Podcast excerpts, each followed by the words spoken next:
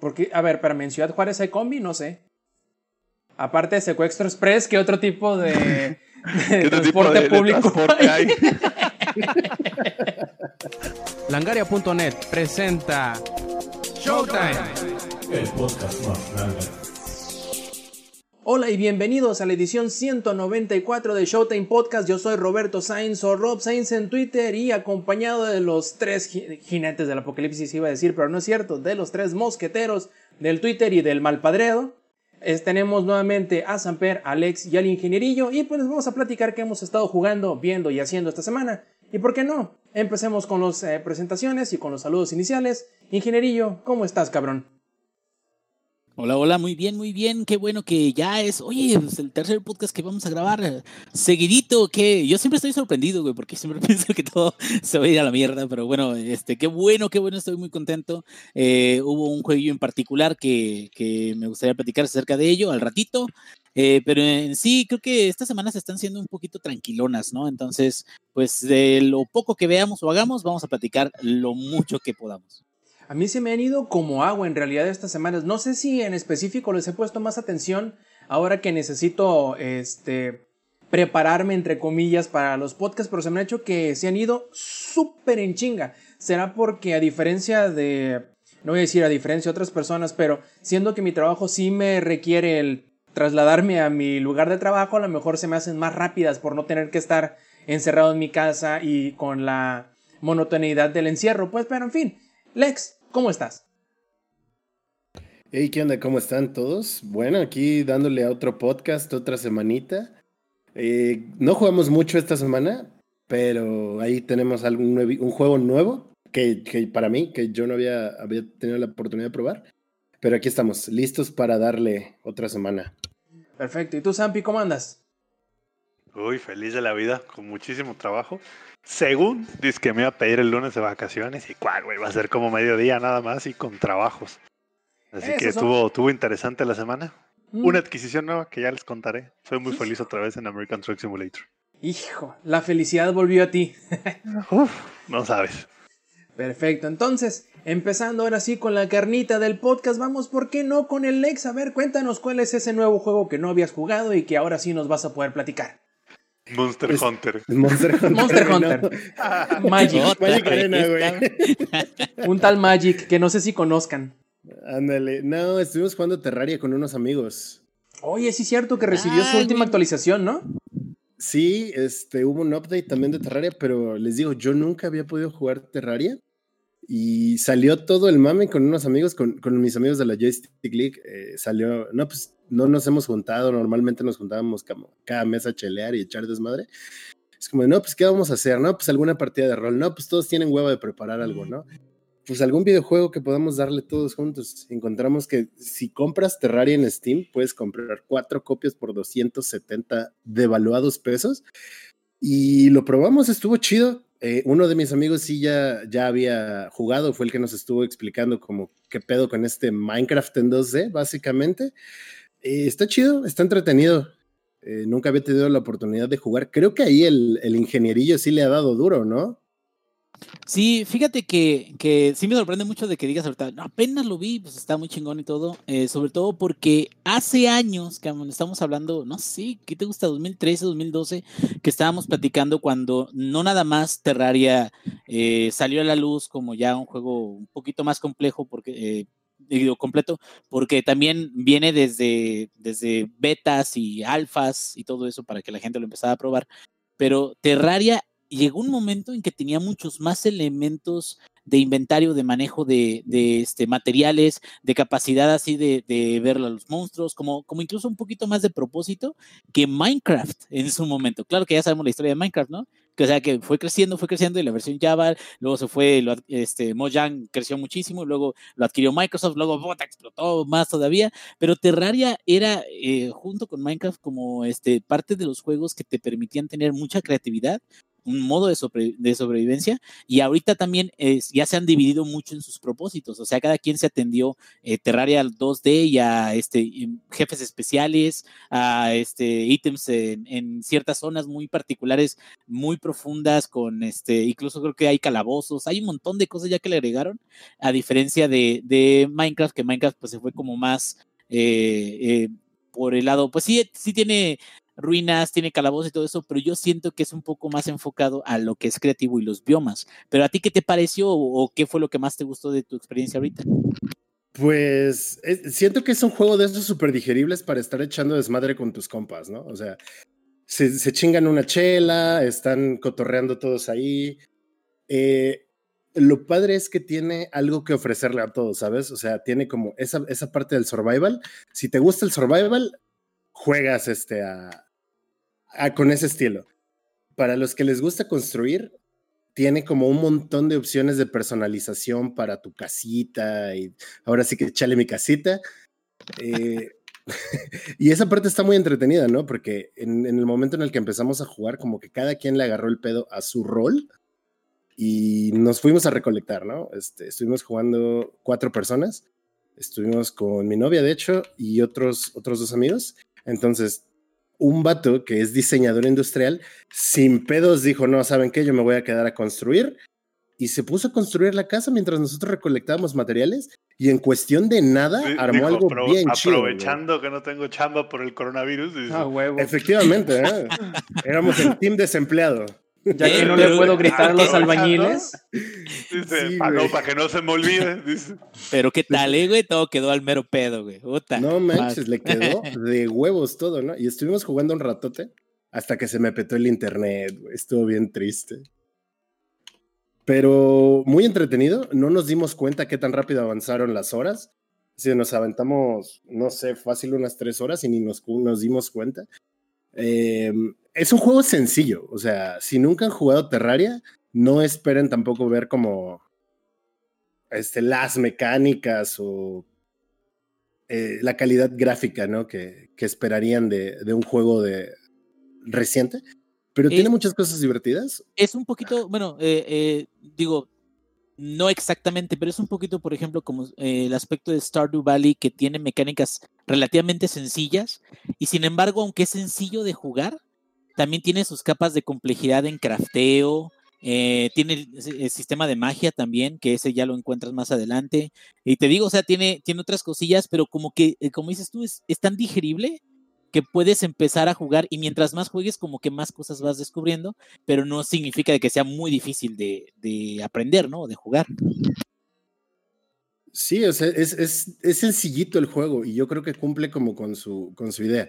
A ver, ¿sabes qué? Tienes que, que avanzar creando tu, tu, refugio, vas recolectando pues toda cierta cantidad de cosas para mejorar tu equipo y eventualmente derrotar a los jefes, ¿no? De cada, de cada lugar. Y ya, o sea, básicamente esa es la mecánica, pero al, hecho de ser sencillo lo vuelve entretenido porque no, no lo sientes tan pesado. Y no yo creo que esa es una gran ventaja que tiene. Sí, claro. Digo, no sé si me puedan sacar de la duda, pero yo siempre eh, catalogué, aunque yo sé que son de un género similar o podemos decir el mismo género, tanto Terraria como Minecraft, en mi mente yo siempre los vi como que Minecraft es para el güey que le gusta este, picar pie, como que un pedo RPGesco. Digo, no sé si ese sea solo mi, mi apreciación así de lejecitos, porque recuerdo haber jugado algún demo, más nunca el juego completo, pero esa es la idea que a mí siempre se me quedó. No sé si esté en lo correcto o qué otra forma haya de diferenciarlos entre los dos, salvo que decir que uno está en 3D y otro en 2D. Yo sinceramente nunca he jugado Minecraft. Así, nunca, nunca. Entonces, no sé el Inge que, haya, que ya ha jugado ambos, cómo los podría diferenciar, además del, hecho de ser 3D y 2D. Sí, pues mira, por ejemplo, Minecraft, güey, eh, sí te dedicas más como a la construcción de chale, tu casita y todo, eh, pero no hay mucha escalada de enemigos, a menos de que te vayas al Netherworld, creo que se llama. Ah, es un pincho portal y te vas al Netherworld y como que ahí sí encuentras muchos enemigos muy difíciles y este... Eh, bueno, no, el Netherworld creo que es el del dragón, no sé cómo está ese, ese pedo, pero hay, hay uno que es es un mundo como rojo, lleno de magma, lleno de todo eso, que tiene también, este, entras por, a través de un portal, eh, este, que armas con obsidiana. Entonces, cuando llegas ahí, pues sí hay monstruos más, mm, ahora sí que difíciles, pero si no, tu estándar de monstruos y estándar como de daño general son los esqueletos, arañas, este, zombies y párale de contar, ¿no? A veces brujas de, de algún este, aldeano que se haya vuelto zombie. Bueno, aquí está la diferencia. Terraria, mientras más bajo vayas o mientras más lejos vayas de la zona donde spawneaste inicialmente, hay una madre que es como una plaga, como un blight, que este, tiene que ver directamente con la dificultad de los monstruos que existe. Mientras más bajo vayas también en la minería, hay monstruos más perros cada vez, mientras ciertos biomas tienen cierto tipo de monstruos más cabrones. Entonces, sí creo que Terraria se enfoca, o sea, te da la capacidad de tú construir la casa que tú quieras, pero también siento que se enfoca un poquito más en sí conseguir armas y todo eso, y también vencer enemigos más fuertes. Tan solo es eso, este, eh, mostrado porque tiene muchos jefes. Tiene muchos jefes que puedes sumonear que, o que llegan según ciertas condiciones y que pues tienes que utilizar tus eh, pociones, tienes que utilizar tus mejores armas y todo eso para poder derrotarlos. Pero o sea, realmente en Minecraft no hay como jefes grandes más que el Nether Dragon o el, último cabrón. Y fuera de ese, jefes, jefes tal cual, no hay una gran variedad. Y en Terraria sí, Terraria es más como, órale cabrones, pónganle a chingar, ármense y pues vamos a ver qué retos nos encontramos y adelante, ¿no? Entonces podríamos decir que la mayor diferencia entre los dos es que en Terraria existe lo que en algunas partes denominan el game loop, o sea, es salir, buscar materiales para hacerte más fuerte y poderte enfrentar a enemigos más fuertes, para agarrar materiales más fuertes, para hacer cosas más fuertes y así, sucesivamente. Efectivamente, yo así lo veo. Sí, sí, así es. Y, y por ejemplo, cuando en Minecraft tú llegas a tener las cosas de diamante, eh, lo que te sigue es encantarlas. Que bueno, si no sabes encantarlas no hay pedo, porque cuando tienes cosas de diamante está muy cabrón que alguien te mate, sobre todo si no estás en una zona de mucho peligro. Entonces, Minecraft es más relajado en ese aspecto, es como de, sí, o sea, hay peligros y todo eso, pero puedes hacer una pinche granja grandísima y puedes poner ovejas y puedes poner cerdos y puedes poner vacas y puedes este, eh, hacer mecanismos, porque también tiene para muchos mecanismos, que también tiene Terraria. Pero o sea, es como más de crea tu mundo o sé creativo con las cosas que tienes alrededor. Y Terraria es más como de, órale cabrón, ve a ver qué te encuentras allá abajo y a lo mejor te encuentras algo nuevo que te puede tirar algún tipo de material nuevo o algún ítem especial. Órale, yo no sé, pero se me, se me hace un tipo de juego tan, no ajeno, pero no necesariamente eh, que asociaría con el ex, que en realidad me sorprende bastante, de forma bastante grata el saber que, que estás, no sé, como expandiendo tus horizontes. De hecho, no sé si recuerdas que en la semana te, te dimos un, bueno, te di una de las claves para el Deep Rock Galactic. No sé si con esto te vayas a animar un poquito a acompañar al, al ingenierillo en probarlo. Yo creo que sí, porque tenía, no sé si tengo, tenía como una, ah, estaba predispuesto, predisposición es la palabra, a que ese tipo de juegos no son para mí, por lo mismo de este, nunca me llamó la atención Minecraft, ¿no? No sé si por por sus mecánicas o qué pedo y que también estaba en un momento yo en el que si no es competitivo no vale la pena jugar. Yo creo que también porque ya nos tocó grandecitos, güey. A, eso también tiene mucho que ver, estoy totalmente de ah, acuerdo. ya, ya, ya, ya, ya, estábamos, ya estábamos medios este, rucones, ¿no? Cuando, cuando fue así de el super auge de, güey, Minecraft. Y, demás y, no lo suficientemente grande como para tener un, un sobrino que te obligaran a jugar con él. Ajá. También Exacto, que, sea así como de, güey, Minecraft es lo que el chamaco juega y that's it. Entreténmelo. como el ingenierillo, ¿no? De, de cámbiale el pañal. Es lo mismo, pero. ese es mi caso, güey. De hecho, tengo unos cuantos videillos jugando con mi hijo. Pero aún así, Minecraft realmente no es un juego que a mí me llame la atención. Así como para decir, yo solito, o sea, tengo un chingo de backlog, pero no, yo lo que quiero es jugar Minecraft, no, güey. Y no porque sea un juego malo, sino porque dentro de ese tipo de juego se atiene mucho a la creatividad y pues sobrevivencia está chingón, pero como que pierdes el propósito después de, no sé, cuando ya tienes cierta cantidad de, bienes o de cosas, construcciones, algo así, te quedas, ay, la verga, ya, ¿qué voy a hacer? ¿O qué más cosas puedo hacer que, este, que me motiven a continuar creciendo? Y la verdad, no llegó hasta ahí. Sí, requiere cierto tipo de automotivación que a lo mejor nuestra generación, a diferencia de los que siguen después de nosotros, sí, tienen.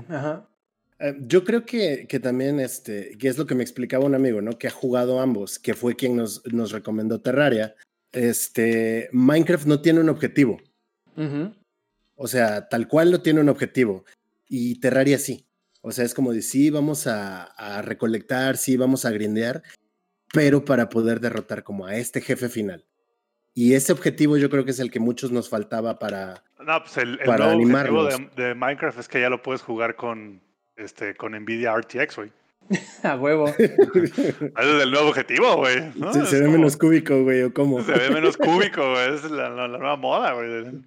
De hecho, eso es uno de los motivos del por qué yo tampoco le entraba. Porque, quiera, quieran o no, o al menos para mí, yo necesito un poquito de digamos, no necesariamente que me den el objetivo, que es lo que tengo que hacer, sino una indicación de que es, entre comillas, lo que sigue. Y ya con eso yo puedo motivarme solo para llegar a esa meta que, si no me pones, de menos me sugieres. Por ejemplo, es por ello que me está gustando mucho eh, Dragon Quest Builders 2. Porque ese, aunque sí es práctica y literalmente Minecraft, pero de Dragon Quest, eh, tiene, entre comillas, una historia. Los personajes te van guiando sobre lo que tienes más o menos que hacer y cómo hacerlo. Y tú ya tomas la libertad de hacerlo de la manera de, dentro del rango que te lo establecen. Entonces, Minecraft carece de eso. Y siendo que, por ejemplo, cuando éramos más niños, a lo mejor había cosas que eran de esa naturaleza, que nos ponían enfrente, que no necesitábamos más motivo que simplemente distraernos con él, ya no nos tocó eh, encariñarnos o que nos tuviéramos el factor nostalgia para ese juego. Entonces, debido a eso, yo creo que también a veces es difícil para del rango de nuestra edad, quizá un poquito más para arriba, eh, batallen para entrar en Minecraft, porque es bastante, mm, eh, pues sí, sin dirección, simplemente te tira al ruedo y te dice, ok, pica piedra, pílalas por acá. y, ajá, Oye, pues no vayamos, no vayamos tan lejos. La semana pasada hablamos de, de un juego que parece que no es de nada, pero te da cierta dirección o cierta motivación para, para seguir, que es Animal Crossing.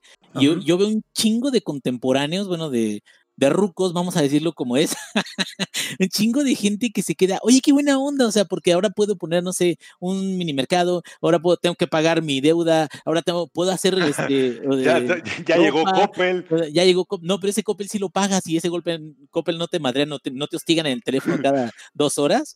Entonces, como que siento que ese tipo de, como dices tú, de motivación, aunque sea muy vaga, bueno, no vaga, sino como que sea muy ligera y que ya tú decidas si lo haces o no, también es, es como un gran este, impulsor, ¿no? De, que continúes jugando un juego. Y sí, Minecraft se, queda así como que, pues tú haz lo que tú quieras y puedas dentro de lo que te damos. Y pues sí, después de un rato te quedas, ah, la verdad, ya, déjame, y me meten ¿no? algunas de las cosas que todavía no he terminado. ¿Sabes qué, ¿Sabes qué juego también sufría de eso, Inge? El de Space Engineers, ¿te acuerdas? Ah, sí, de hecho ese yo lo jugué un rato, Space Engineers. Sí, no, yo también, de hecho yo, yo, lo jugué por, así que por ti, porque tú me dijiste, juégalo, es la maravilla. Y ya que le empecé a jugar dije, este juego está medio raro, está muy... El Space Ingenierillos. Que, a mí lo que me gustaba del, del Space Engineers, el Space Engineers, este, es que eh, llegué a construir, incluso es el único puto juego que, que construí dos máquinas, un spacer con dos cañones y una máquina minera y lo que, lo que me gustaba era de que las indicaciones no nada más eran así de, ay, agrégale esto y ya se arregla, sino que tenías que ver, por ejemplo, tenías una fuente de poder en tu nave, tenías que ver que tuviera propulsores de conducción, tenías que ver también de que tuviera este, eh, cuánto voltaje utilizaban cada uno de los propulsores y también cuánto voltaje usaban los este, taladros, o sea, estaba chingón en ese aspecto, pero sí después de un rato te quedabas, ah, sí, ya hice una nave, qué perrón, y ahora, y así de, ah, ¿para dónde voy? Y le agregaron muchos updates también ese de Space Engineers, pero ya lo perdí. La neta, la neta, para mí mil veces mejor en términos de motivación de jugar, nada más de que siento que pierdo mucho tiempo, pero mil veces mejor el Euro Truck o el American Truck Simulator. Uy, no, no, no. O sea, pero mil veces más de motivarme de decir, ya entregué mi paquetito, ya entregué mi. ahora voy a, ahorrar, voy a ahorrar para poner ese póster de Maribel Guardia en el tablero. Sí, sí, sí, sí, o, un nuevo camión, güey, o un nuevo. pero es, es, es, poco a poquito porque aparte tardas mucho tiempo en eso. Pero pues, es, lo que platicamos, a lo mejor nuestra generación es, necesita más motivación. Signo de interrogación, no sé, güey.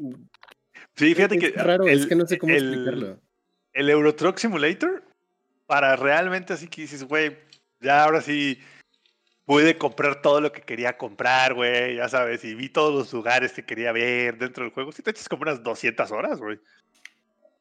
Más o menos, güey. No, o sea, pero...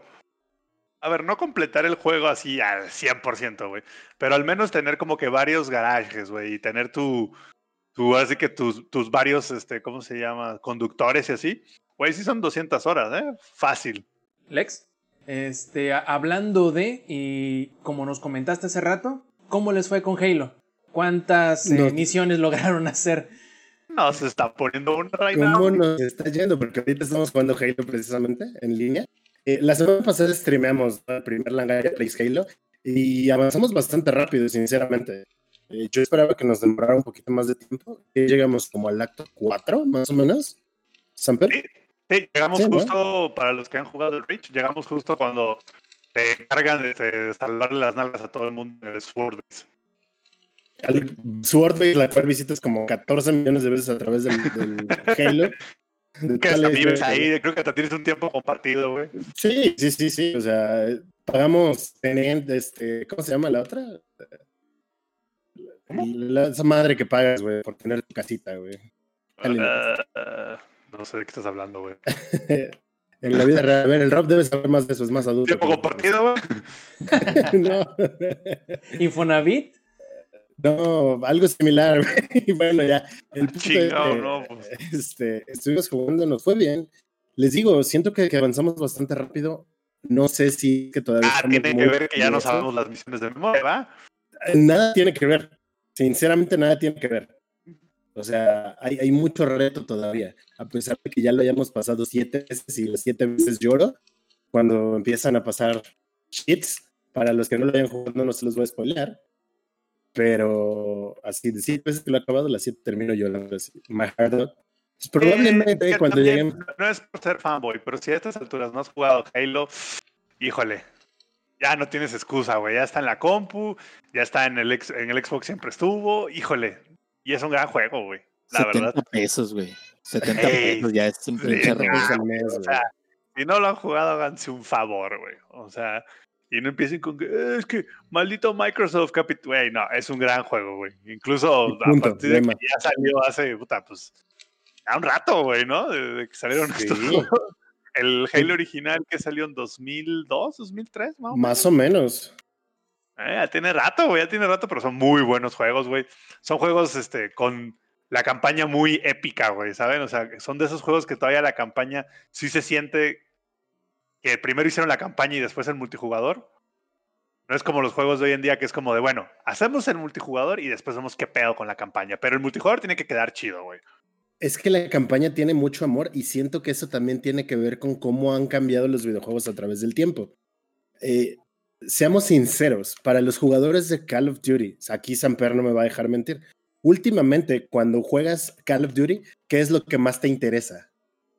El multijugador. Bueno, fíjate que yo sí, yo sí he jugado las campañas y como mencionaba el Inge hace poco, ya las campañas se volvieron un poco chuscas, güey. O sea, ya es muy Chuck Norris versus The World. Todas las campañas del Call of Duty, no, y mientras que las de Halo todavía sí, ah, tienen feeling, güey. Todavía muere gente importante, güey. Tiene amor, tiene amor Halo.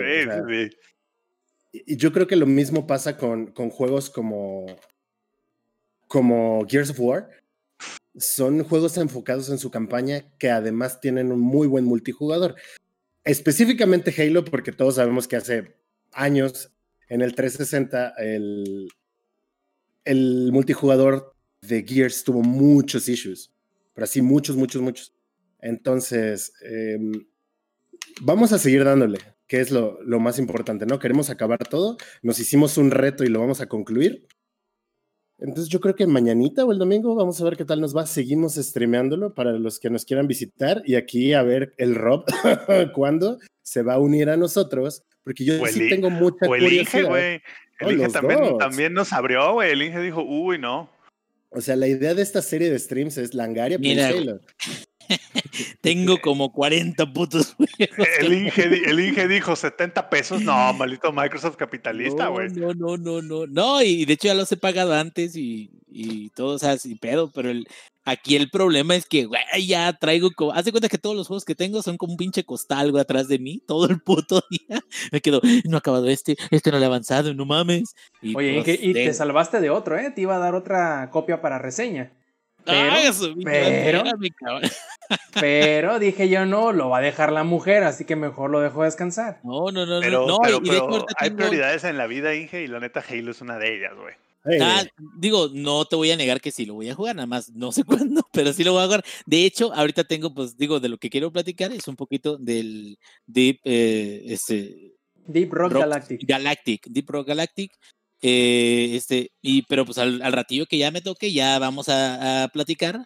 Y a ver, digo, no sé si ya lo jugaste un poquito, Alex, que, que ya lo, lo checaremos en, en, un ratito más. No, no lo he podido jugar, pero bueno, este, esta semana les prometo que ya después de Terraria, sí quiero darle chance a este tipo de juegos de construcción. ¿Te quedó la cosquilla? Sí, la verdad es que sí. Y lo pues bueno, Alex, ¿algo más? Eh, no, yo creo que sería todo esta vez. Ah, pues mira, ingenierillo, para que no se te quiten las ganas, pues ahora sí háblanos de, Deep Rock Galactic, a ver qué rollo. Ahí está, pues qué bueno que me dijeron ahorita, porque digo, ya yo me iba a arrancar y dije, no, no, no, espérame. A ver si tiene algo más que decir Alex. Pero qué bueno que, mira, este, eh, hace unos días empecé a jugarlo, bueno, tiene un poquito más de, de una semana, bueno, el, fin de semana pasado. Eh, Deep Rock Galactic es un juego cooperativo, para cuatro personas. Eh, muchos decían, es la, e, es, como una cosa híbrida entre Let's for Dead y eh, Minecraft, ¿no? La verdad es que de Minecraft tiene poco o nada, nada más porque picas minerales, pero no, pues otra cosa que no sea picar minerales que sea de Minecraft, digo, no tiene nada que ver. O sea, realmente el juego es un juego de hordas, en, no de gordas, de hordas. Bueno, no están muy delgados, vea, los personajes. No pero es, este, sí, imagínate, ese, pero son eh, cuatro enanos que cada uno es una clase.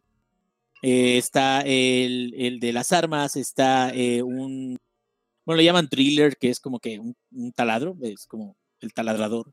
hay un ingeniero, que está a dos, tres, he visto mejores ingenieros en otros juegos, y está el otro que es el scout, que tiene mucha movilidad ¿no? en, el, en el ambiente. El jueguillo es de que a este grupo de enanos los mandan desde una estación espacial, los mandan con un taladro gigante, así que es como una capsulita, hasta un punto especial de un planeta que se llama Hoxes, y lo mandan hasta donde se supone que tienen que buscar diferentes objetivos. Algunos de ellos es minar. Este, necesitamos de que mines cierta cantidad de morkite, que es este, un, mineral de ahí.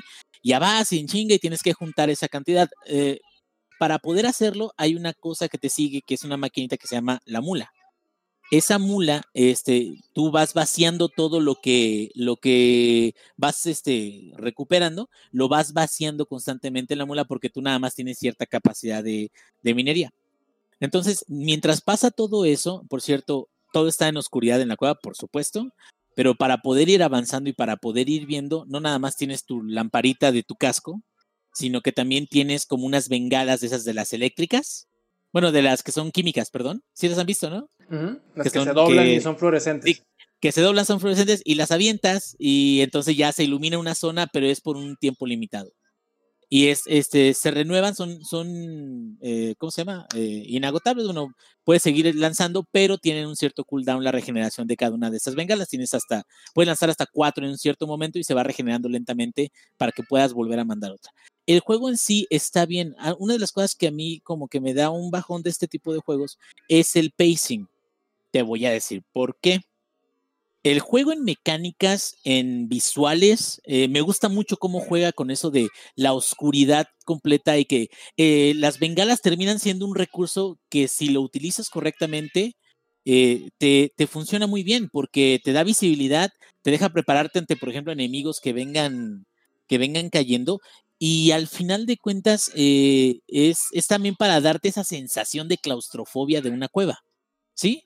Entonces, hasta ahí está todo perfecto. O sea, qué chido, todo va. Las mecánicas generales están muy bien balanceadas. Eh, creo que es en lo que más le han dedicado los desarrolladores al juego. Y este, más allá de ello, pues es un juego de hordas similar, se podría decir, a lo que es Left 4 Dead 1 eh, y, el 2.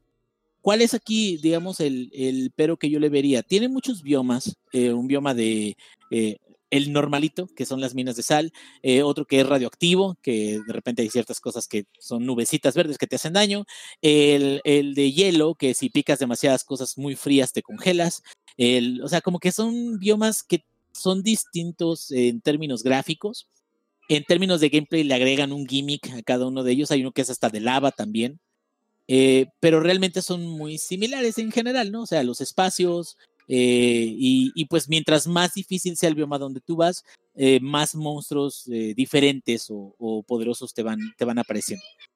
hasta aquí todo perfecto, te digo, creo que es un juego muy sólido en gameplay, es un juego muy chingona como, conforme lo vas jugando y conforme lo vas avanzando, especialmente si tienes compañeros y si tienes una buena comunicación con tus compañeros. Si no tienes una buena comunicación con tus compañeros, vale, Riata, pero gacho, gacho. ¿Y para jugadores en solitario? ¿Cómo, cómo se hace ahí? ¿Inteligencia artificial o qué? Es que ahí te va. Para jugadores en solitario, te dan un dron que se llama Bosco, ¿sí? De hecho, es un dron que es configurable, le puedes cambiar las skins, puedes mejorarlo para hacerlo más poderoso, este, puedes mejorar su luz, porque también puedes decir, Bosco, ilumíname ya, o Bosco, ayúdame a minar tal cosa, etcétera, etcétera. Entonces, es como una herramienta para hacer todo y para también defenderte o ayudarte. Como una Alexa, güey. Es como un, Alexa, nomás como si Alexa tuviera dos pistolas pegadas ahí al, al, sí, güey, al, a la bocina, güey. Exactamente. Entonces, esa es la forma en la que tú puedes ir avanzando a través de, las eh, los assignments o las misiones eh, de manera solitaria. El problema es que cuando ya sube de mucho la dificultad de cada una de las misiones, ya se vuelve mucho más complicado utilizar a Bosco. Especialmente, por ejemplo, me tocó una que incluso lo, lo estuvimos haciendo cuatro, cuatro mineros, se puede decir, cuatro enanos, y era una en la zona glaciar y tenías que recuperar cuatro cristales azules, ¿no? Y los cristales azules están en un lugar que es de hielo, pero no lo identificas muy fácilmente, entonces ahí el reto es buscar esos cristalitos y una vez que agarras los cristales, pues tienes que llevarlo de vuelta a un taladro que es el centro como donde spawneas, ¿no? El problema de esto es de que conforme más tiempo pase, las hordas se vuelven más agresivas, llegan a atacar con más frecuencia y si tardaste demasiado ya valiste oro porque no hay munición que te dure y, todos andábamos en la pendeja, por cierto, o sea, no era así como de, ay, ahí voy, o, este, vámonos por aquí, o no, nada, sino que era así de, ah, pues no sé qué están haciendo los demás, déjame, yo veo qué onda, y entonces nos separamos, nos fue súper mal y perdimos la misión. Pero el punto es este, creo que es un juego muy bueno, eh, muy interesante porque es una jugabilidad interesante que no se ha visto previamente. Y esto siempre nos trae a, cuestiones de originalidad, cuestiones que hay que promover. Y todo esto que hay que promover, este, creo que tiene que ver con que ya hemos visto muchas copias de lo pasado y hay que dejar eso detrás. Por eso yo celebro que este juego quiso aventurarse con algo nuevo, que quiso traer todo eso, pero, ahí está mi pero ahora sí.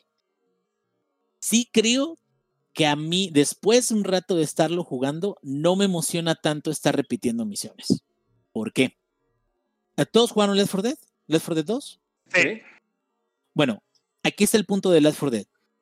La primera era, ¿qué pasó, mi amor? Bueno, es que me está hablando mi hija, un momento. ¿Qué pasó?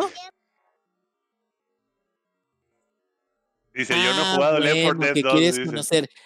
Ponte a jugar otro y ahorita te ayudo, deja que termine, ¿ok? Sí. Sí, sí, mi amor, ándale. Ya. ya cuando ya saben jugar Roblox es un pedo. Ya, ándale, mi amor, ponte a jugar ahorita. Bueno, ya, este, ay, disculpen todos los radioescuchas o podcast escuchas, esto es de todos los días. Eh, eh, bueno, aquí lo que decía es esto, Left 4 Dead 1 y Left 4 Dead 2 tenían misiones que eran como la historia de de dónde empezaban los sobrevivientes, de cómo iban avanzando a través del nivel hasta el cuarto seguro, que les decía yo, siempre hay un gimmick del final de vas a, activar una alarma o vas a, tienes que explotar algo y van a venir un chingo de, monstruos, ¿no? Una horda de enemigos que tienes que vencer para poder llegar hasta el final, etcétera. Pero de la forma en la que lo desarrolló Valve, cada campaña era como si fuera única, por la distribución del mapa, por los objetivos. Por ejemplo, me acuerdo que en Left 4 Dead 2 había una que llegabas a un centro comercial y tenías que ir cargando gasolina en un carro. ¿Se acuerdan de esa? Sí, esa misión estaba bien perra. Pero el, chiste es este, güey. El chiste es de que tú sabes que la, parte final es el gimmick de hazlo rápido o haz el objetivo rápido porque si no te van a chingar los, los zombies. Y mientras lo haces tienes que ayudar a tus compas si se caen y tienes que hacer, o sea, como que es muy frenético todo, que también lo tiene eh, Deep Rock Galactic. Pero el problema aquí este, es la variedad. Me acuerdo que era así como de, ah, y no solo tienes que como que echarle gas al coche, el güey que agarre la gasolina, ese ya no puede disparar, güey. Exacto, va lento, no puede disparar, y, y, y, sin embargo cuando terminas es como un, sí, a huevo, lo logramos, ¿no? Todos, qué chingón, y hay continuidad, ¿sí? La continuidad que es, no es nada más otro supermercado donde tienes que matar zombies, ¿sí? Es una zona nueva que a lo mejor es el de carnaval, que es donde había un chingo de hasta payasos zombies. Y hay como un escenario muy especial y hasta te puedes meter a los jueguillos esos de, la, de, la feria y vas y caminas a través de, la rueda de la fortuna para tratar de escapar. O sea, muchas cosas que te van dando como mucha variedad en cada una de las, de las campañas, en cada uno de los niveles, que eso como que te quita un poco la monotonía de hacer lo mismo, que literalmente es lo mismo. Y, segundo, la inteligencia artificial de las hordas no era eh, tan random, era una inteligencia artificial que le llaman AI Director, no sé si ah, se acuerdan que platicamos en alguna ocasión que el AI Director de Left 4 Dead y Left 4 Dead 2 es una inteligencia artificial que cuando tú te mantienes mucho en el mismo lugar, cuando tú no avanzas tan rápido como se supone que debes de avanzar, te empieza a mandar enemigos. Te empieza a mandar enemigos. Y es más, mientras más te quedes en un lugar, más perros te los va mandando, más difíciles te los va mandando, tratando de que dinámicamente tú no estés quieto en ningún momento de la campaña. O sea, que tengas respiros muy pequeñitos para, híjoles, vamos. Y el problema con Deep Rock Galactic, al menos para mí, es que después de un rato y después de varias misiones, o sea, están todas muy chidas, tiene ciertos objetivos distintos, tiene variedad, pero bueno, ¿cómo vas a comparar un eh, desarrollador de danés chiquito que ha trabajado en el juego por dos años, eh, con muy poco manpower y todo eso, para llegar a tener un juego tan sólido como tienen, o sea, eso lo, entiendo. Sin embargo, para mí, sí después de un rato hay monotonía en, pues sí, o sea, es otra misión de minería. Y sí tiene objetivos ligeramente diferentes. Ahora no hay que ir por mineras, hay que ir por huevos. Pues vamos por pinche huevo. Pero pues es lo mismo, ¿no? Al final. Un pinche huevo, exacto, agarras un pinche huevo de alien y en ese momento te cae una horda. Pero no creas que te cae una horda muy, muy, muy perrona. Te cae una horda de tamaño mediano, más o menos considerable. Entonces no es como que estés, ota, no, ya, este, temo porque realmente me carga la verga. La otra es, que a mí me habría gustado que, que en lugar de Bosco, si hubiera una inteligencia artificial para, para un minero o dos mineros adicionales si no, es que, si no querían meter el equipo completo. Ah, de cierta manera, cuando tú jugabas con bots en, en Led for Dead también, eh, como que no perdías la dinámica de decir, ah, ok, o sea, pues ahí están y sí me ayudan, me ayudan de una cierta forma. Y a veces me, te quedabas, ah, pendejo, lo tengo que ir a ayudar. Pero al menos como que te daba esa sensación de constantemente estar en equipo. Y acá cuando estás en solitario, estás tú nada más con Bosco y hay situaciones que son muy, muy pesadas en las cuales es muy difícil que tú solo puedas realizar una misión. Por ejemplo, hay unas que se llaman de eliminación, que tienes que eliminar unos monstruos especiales, y hay unos que están bien perros. Entonces, eh, sí es complicado. Te quedas, bueno, pero ¿qué tan complicado es de que alguien te ayude en, en línea? No, hay mucha gente jugando. Qué chido que hay mucha gente jugando. Yo creo de que, por ejemplo, si me aviento unas, unas partidas con Lex, nos vamos a divertir bastante porque tenemos ya un canal de comunicación, ya nos conocemos, ya él me dice, no, vente para acá o ayúdame con esto. Entonces como que ya es distinto, pero cuando entras a un, a un lobby, bueno, a, a una misión con personas completamente desconocidas, de plano como que si no hay ningún tipo de comunicación sencilla, sí te, te, cada quien anda en su pinche pedo, y se supone que todos saben qué es lo que deben de hacer, pero no, como todas las cuevas son generadas de forma procedural, no hay un camino específico para saber dónde quedan los objetivos. Entonces, si se empiezan a dividir o separar, al rato les va de la chingada a todos. Lex, eso suena, eso suena como cuando nosotros jugamos Plunder, güey. Todo el mundo hace lo dándome carrito, güey. Todo el mundo hace lo que pinches quiere, güey. La típica. Yo creo, tú, ingenierillo, que este juego sería el candidato perfecto para que le incluyeran un sistema parecido a los pings de, de Apex. O bueno, para los que no han jugado Apex, serían los pings como de cualquier otro MOBA, de ayuda aquí, hay tal cosa acá, voy para allá, voy de vuelta, etc. Tiene un lacercillo, pero por ejemplo el ping de Apex, lo que me gusta mucho es de que no nada más es señalamiento de algo y con una acción sobre algo. Si es el piso, ven aquí. No, sino que es un señalamiento y en el momento que es el señalamiento, te abre un menucito para que des unas cosas más específicas, ¿sí? Eh, vengan para acá o vamos a defender desde aquí o vi un enemigo que pasó por acá o, o sea, es contextual.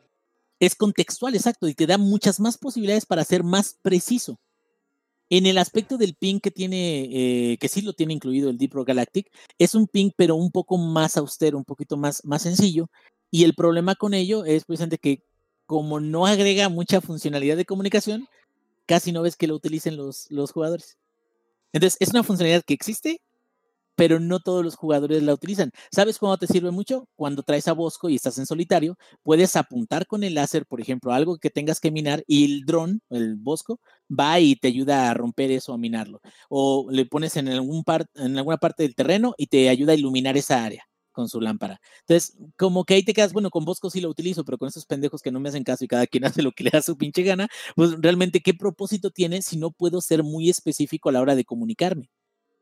Eh, y como que la, la, la, herramienta de comunicación no, no es tan profunda. Digo, ahí te quedas, bueno, entonces utiliza, no sé, como que comunicación por voz, ¿no? Y creo que eso es algo que cuando tienes ya un juego lanzado de, de, forma internacional, pues te vas a encontrar con el problema de que no todos hablan el mismo idioma, aun cuando inglés sea el idioma más popular para ese tipo de juegos online. Y, y, también está la parte de que así todos hablen el mismo idioma, la gente es bien especial en los juegos online. O sea, todo el mundo siempre, siempre está haciendo como... Esto es acá y esto es acá. Y, y, y por ejemplo, digo, ya es, es eh, un género distinto. Pero creo que también, eh, este, como dices tú, después de un rato que no tienes una comunicación muy certera con tus compañeros, que creo que todas estas cosas ya son cosas muy finas que entendería perfectamente bien que un, una desarrolladora de ese tamaño no sea capaz de implementarlas, a lo mejor no porque no quiera, sino a lo mejor porque son chiquitos y porque están tratando de agregarle balance al juego. ¿Sí me entiendes? Están tratando de agregarle un OS, eh, eh, bueno, un, soundtrack que, sea más o menos bueno. Están tratando de agregarle eh, DLCs de algo extra y, y, creo que eso es muy loable y qué bueno y, es algo original, distinto de juegos previos de cooperativo de primera persona. Sin embargo, creo que sí hay ciertas cositas que a mí en lo particular creo que me motivan más a jugar, como por ejemplo, otro, otros dos, voy a hablar de otros dos desarrolladores que son independientes. El de Hinterland Games, este, que es, son los de The Long Dark, que también vinieron desde alfas, betas, liberaron un juego y siguieron agregando, y creo que siguen agregando todavía hasta el modo de historia de, un juego que le lo van moviendo, van balanceando, van diciéndote, y ahora agregamos esta otra mecánica, y ahora cambiamos la interfaz, y tú vas siguiendo todas las modificaciones de que, güey, qué buena onda que estos, este grupo pequeño está creciendo y que el juego me sigue motivando como a seguir jugando, ¿no? Y eh, el otro que les iba a decir es los creadores de Subnautica y Subnautica Below Zero son estudios pequeños, pero de alguna forma extraña lo que ellos crean te atrae un poquito más, sobre todo, no necesariamente si tienes un equipo muy grande a utilizar, creo que a lo mejor eso depende del enfoque que se le da a los juegos multiplayer cooperativos. Por ejemplo, yo no he jugado Vermintide 2 o Vermintide y dicen que está bien perrón, pero con amigos. Dicen que solo, pues sí hay bots, pero a lo mejor los bots no tienen mucha inteligencia artificial muy perrona. Pero pues no sé, ¿ese lo han jugado ustedes?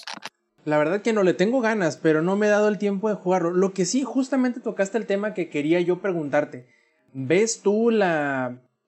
Dependiendo de cuántas actualizaciones o qué tan eh, integrados estén con, la, con su comunidad, ¿ves tú la, la, la posibilidad de que alguna de estas eh, detalles que tú le ves como que le hacen falta se puedan o se vayan a agregar a futuro? No necesariamente. Creo que más bien tiene que ver con la dirección que ellos le están dando al juego. que está más enfocado en agregar más contenido adicional como contenido estético, como poder modificar tu pico, eh, no, no tu pico, bueno, es de que eso, digo, si me están escuchando en algún otro país que no es México, van a decir, ah, cabrón, ¿cómo vas a modificar el pico? Pero bueno, este, poder modificar este, tu eh, ¿cómo se llama? armadura, tu este, a Bosco, eh, no sé, tener alguna zona extra, como que creo que la dirección en la que va este, este estudio es agrega más cosas. Agrega más cosas y no tanto como un, ¿sabes qué? Lo que necesitamos aquí es eh, darle un, propósito al por qué están minando. Porque realmente la única razón por la que estás minando es para obtener elementos estéticos, para mejorar tus herramientas para aguantar zonas más difíciles y ya. Como que, como que simplemente pues es para poder ir, llegar hasta las zonas más perras y que te quedas, hay zonas más intensas. Pues sí, pero ¿por qué te quieres ir a las zonas más intensas? Porque realmente no te haces millonario, porque todo te lo gastas en las herramientas y en las armaduras para poder ir a las zonas más intensas. Entonces, como que es, es, medio, es medio raro, porque, por ejemplo, les había comentado de, del Subnautica Below Zero. Hasta hace como un mes tenía un modo de historia que habían desarrollado y que todo eso, y dijeron, fuck it, vamos a usar un modo de historia distinto, mejor orientado, y vamos a llevarlos a través de ese para que les guste más y para que la chingada ya lo implementaron. Entonces ya vas y ahora te encuentras con una experiencia nueva que a lo mejor te da una sensación de, no, güey, es que quiero saber qué es lo que pasa. Quiero saber qué sucede o qué hay. Es más, hasta Left 4 Dead tenía su lore o su historia, ¿no? Tenía su guía de, de aquí, salieron de esta zona del hospital, salieron y se fueron para acá. Y luego de aquí se fueron para allá. Y luego este Blood Harvest, se fueron a un lugar que era como maizales y llegaron unos como trenes. Y luego todo esto, y al final el viejito se murió porque se sacrificó por todos. Y o sea, si te fijas, como que hay una cierta relación donde con cada campaña, a pesar de que son campañas que tienen mecánicas muy similares, conoces un poquito más del mundo o conoces un poquito más de ellos. Acá en Deep Rock Galactic, te digo, también lo entiendo porque a lo mejor no es un equipo muy grande, pero en Deep Rock Galactic es muy lo mismo, nada más con eh, objetivos que van variando, pero es algo muy similar cada una de las misiones. No es malo. Cuando hay hordas muy grandes se pone bien bueno porque también los, los enemigos pues, son como bichos, entonces son este, ferales, o sea, te atacan en cuanto te ven y todo y la tienes que conservar municiones, hay formas de recuperar municiones, pero tienes que minar un, mineral que se llama nitra y todo eso. Pero al final de cuentas, sí, eh, yo en lo particular siento que son nada más que un rehash de las misiones que tienen y que la dirección del estudio va más en, vamos a agregar otra zona, vamos a agregar más cosas que le puedes poner a todo esto. Vamos a, o sea, pero no los veo al menos como agregando una razón de fondo de por qué quieres minar o, o de hacer cambios de, de, ¿cómo le llaman? De vida, de calidad de vida. Of life. Exactamente, quality of life del gameplay del juego. No que sea necesariamente malo porque el juego está bastante bien balanceado dentro de lo que hace, sino más bien sí te aseguro yo de que puedo jugarlo, no sé, ocho horas metiéndole lo más que pueda, pero no creo que le meta, no sé, 300 horas como se le he metido a Monster Hunter World, como, como 150 que le metí a Left 4 Dead, o sea, por esas razones, porque a lo mejor para mí sí me gustaría ver, a lo mejor me gustan tanto las cosas que, que juego chido, que me gustaría saber más de ellas, no que nada más se queden en eso, en simplemente un, una misión tras otra misión, tras otra misión, tras otra misión, sin realmente nada más allá de trasfondo. A ver, ingenierillo, pon, pon esta, eh, este, este detalle hipotético y dime si no te gustaría mil veces más Deep Rock Galactic. Mes y medio sale un libro nuevo de Brandon Sanderson de Deep Rock Galactic. Ah, perro. Ah, no, bueno, bueno, pero también digo que sea both ways, a huevo que sí, digo, el punto es ese, imagínate todo ese trasfondo de la historia de los enanos y todo eso, y que tú lo veas raquítico en el juego también no estaría bien, ¿no? Digo, qué chingón estaría y a huevo que yo leería el libro diez veces, pero aquí el punto es que, que haya algo que, que los lleve juntos, ¿sí me entiendes? Aunque no sea exactamente en la misma proporción, porque te digo, o sea, que implementar cambios de ese tipo lleva tiempo, tienes que controlar, este, así que hacer el script, eh, los guiones, eh, contratar actores de voces y tienen que hacer historias de ese tipo. O sea, como que es un proceso muy, muy grande, muy complejo que para eh, implementarlo estaría cabrón. Una historia de Brandon Sanders sería, puta, la maravilla, cabrón. Sobre todo creo que sí, pues, por ejemplo, lo que le metió a Magic, de la que nos había contado Alex, estuvo perrona, ¿no, ¿No Lex? Sí, estuvo buena. Em, pues es una historia, ¿no? Dentro del universo Magic. Pero yo creo que lo que tiene Brandon Sanderson lo discutieron la semana pasada, ¿no? Hace sus lecturas muy digeribles, pero muy entretenidas. Sí. Y esa es la gran ventaja que tiene él como escritor. Yo creo que si le avientan algo hasta de Harry Potter lo hace bueno, ¿sabes? Sí, exacto. no, ¿Qué Ingenierillo, no sé si se acuerden de un juego de iOS que se llamaba Infinity Blade. Mm, me suena, me suena. Ah, bueno, pues ese juego. Yo sí me acuerdo que era como tipo un RPG muy chido. Bueno, lo trataron de vender como que un RPG AAA para celular. Sí, más o menos se parecía. No era exactamente igual porque son géneros diferentes. Pero era como agarrando las mecánicas de Fruit Ninja, pero metiéndole por debajo cosas RPG. Subías de nivel, ibas a diferentes partes, te enfrentabas a diferentes enemigos que tenías que reaccionar a sus ataques, etc. Bueno. De esos dos juegos de Infinity Blade, Brandon Sanderson hizo creo que dos libros también, precisamente. Entonces, en la, la de, esto, puede, puede, que en algún momento suceda, pero bueno, creo que a lo mejor el mood o el objetivo del juego no vaya tanto para allá, sino a mantener vivo el juego con, con objetos... Em, con contenido. Sí, con, objetos eh, cosméticos que le den nueva apariencia a tus personajes y no necesariamente enriqueciendo el trasfondo. Ojalá, quizá, nos estemos equivocando y si le metan un poquito de historia ya que estén un poquito más establecidos, que tengan su público cautivo y entonces sí, meterle este motivos para que se quieran interesar más en lo que va un poquito más allá de la mecánica del juego únicamente. ¿Qué sería la diferencia entre tener un juego que es más o menos exitoso a generar una franquicia, ¿no? Que podría ser, porque ya traes a gente de muchos otros estratos, que, que aquí es ese, ese es otro punto.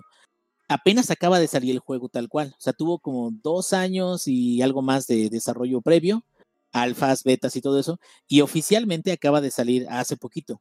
Entonces, ahorita es, digamos, como que eh, quieren ver qué tan popular es, qué tanta gente lo compra, qué tanta gente lo juega, y a lo mejor eso les va a dar a ellos la capacidad incluso de contratar más gente, de hacer un estudio más grande, de seguirse dedicando a eso si es lo que quieren hacer, y de meterle no nada más cuestiones cosméticas, sino también a lo mejor ir a hacer cambios más grandes que puedan eh, preservar a través del tiempo eh, la imagen de este juego, no nada más como un cooperativo de cuatro personas que sea original, sino como algo, una aventura que mucha gente quiera jugar y que venga incluso de otros géneros porque digan, es que, güey, me contaron que Deep Rock Galactic está bien cabrón, bien emocionante y aparte interesante, cabrón. Entonces, vamos a ver qué pasa. Y pues bueno, de aquí a allá, pues digo, hay muchos supongandos, pero eh, en este momento podemos decir que es un juego muy sólido, que el multiplayer es este, no, tuve problemas tal cual de conexión en multiplayer.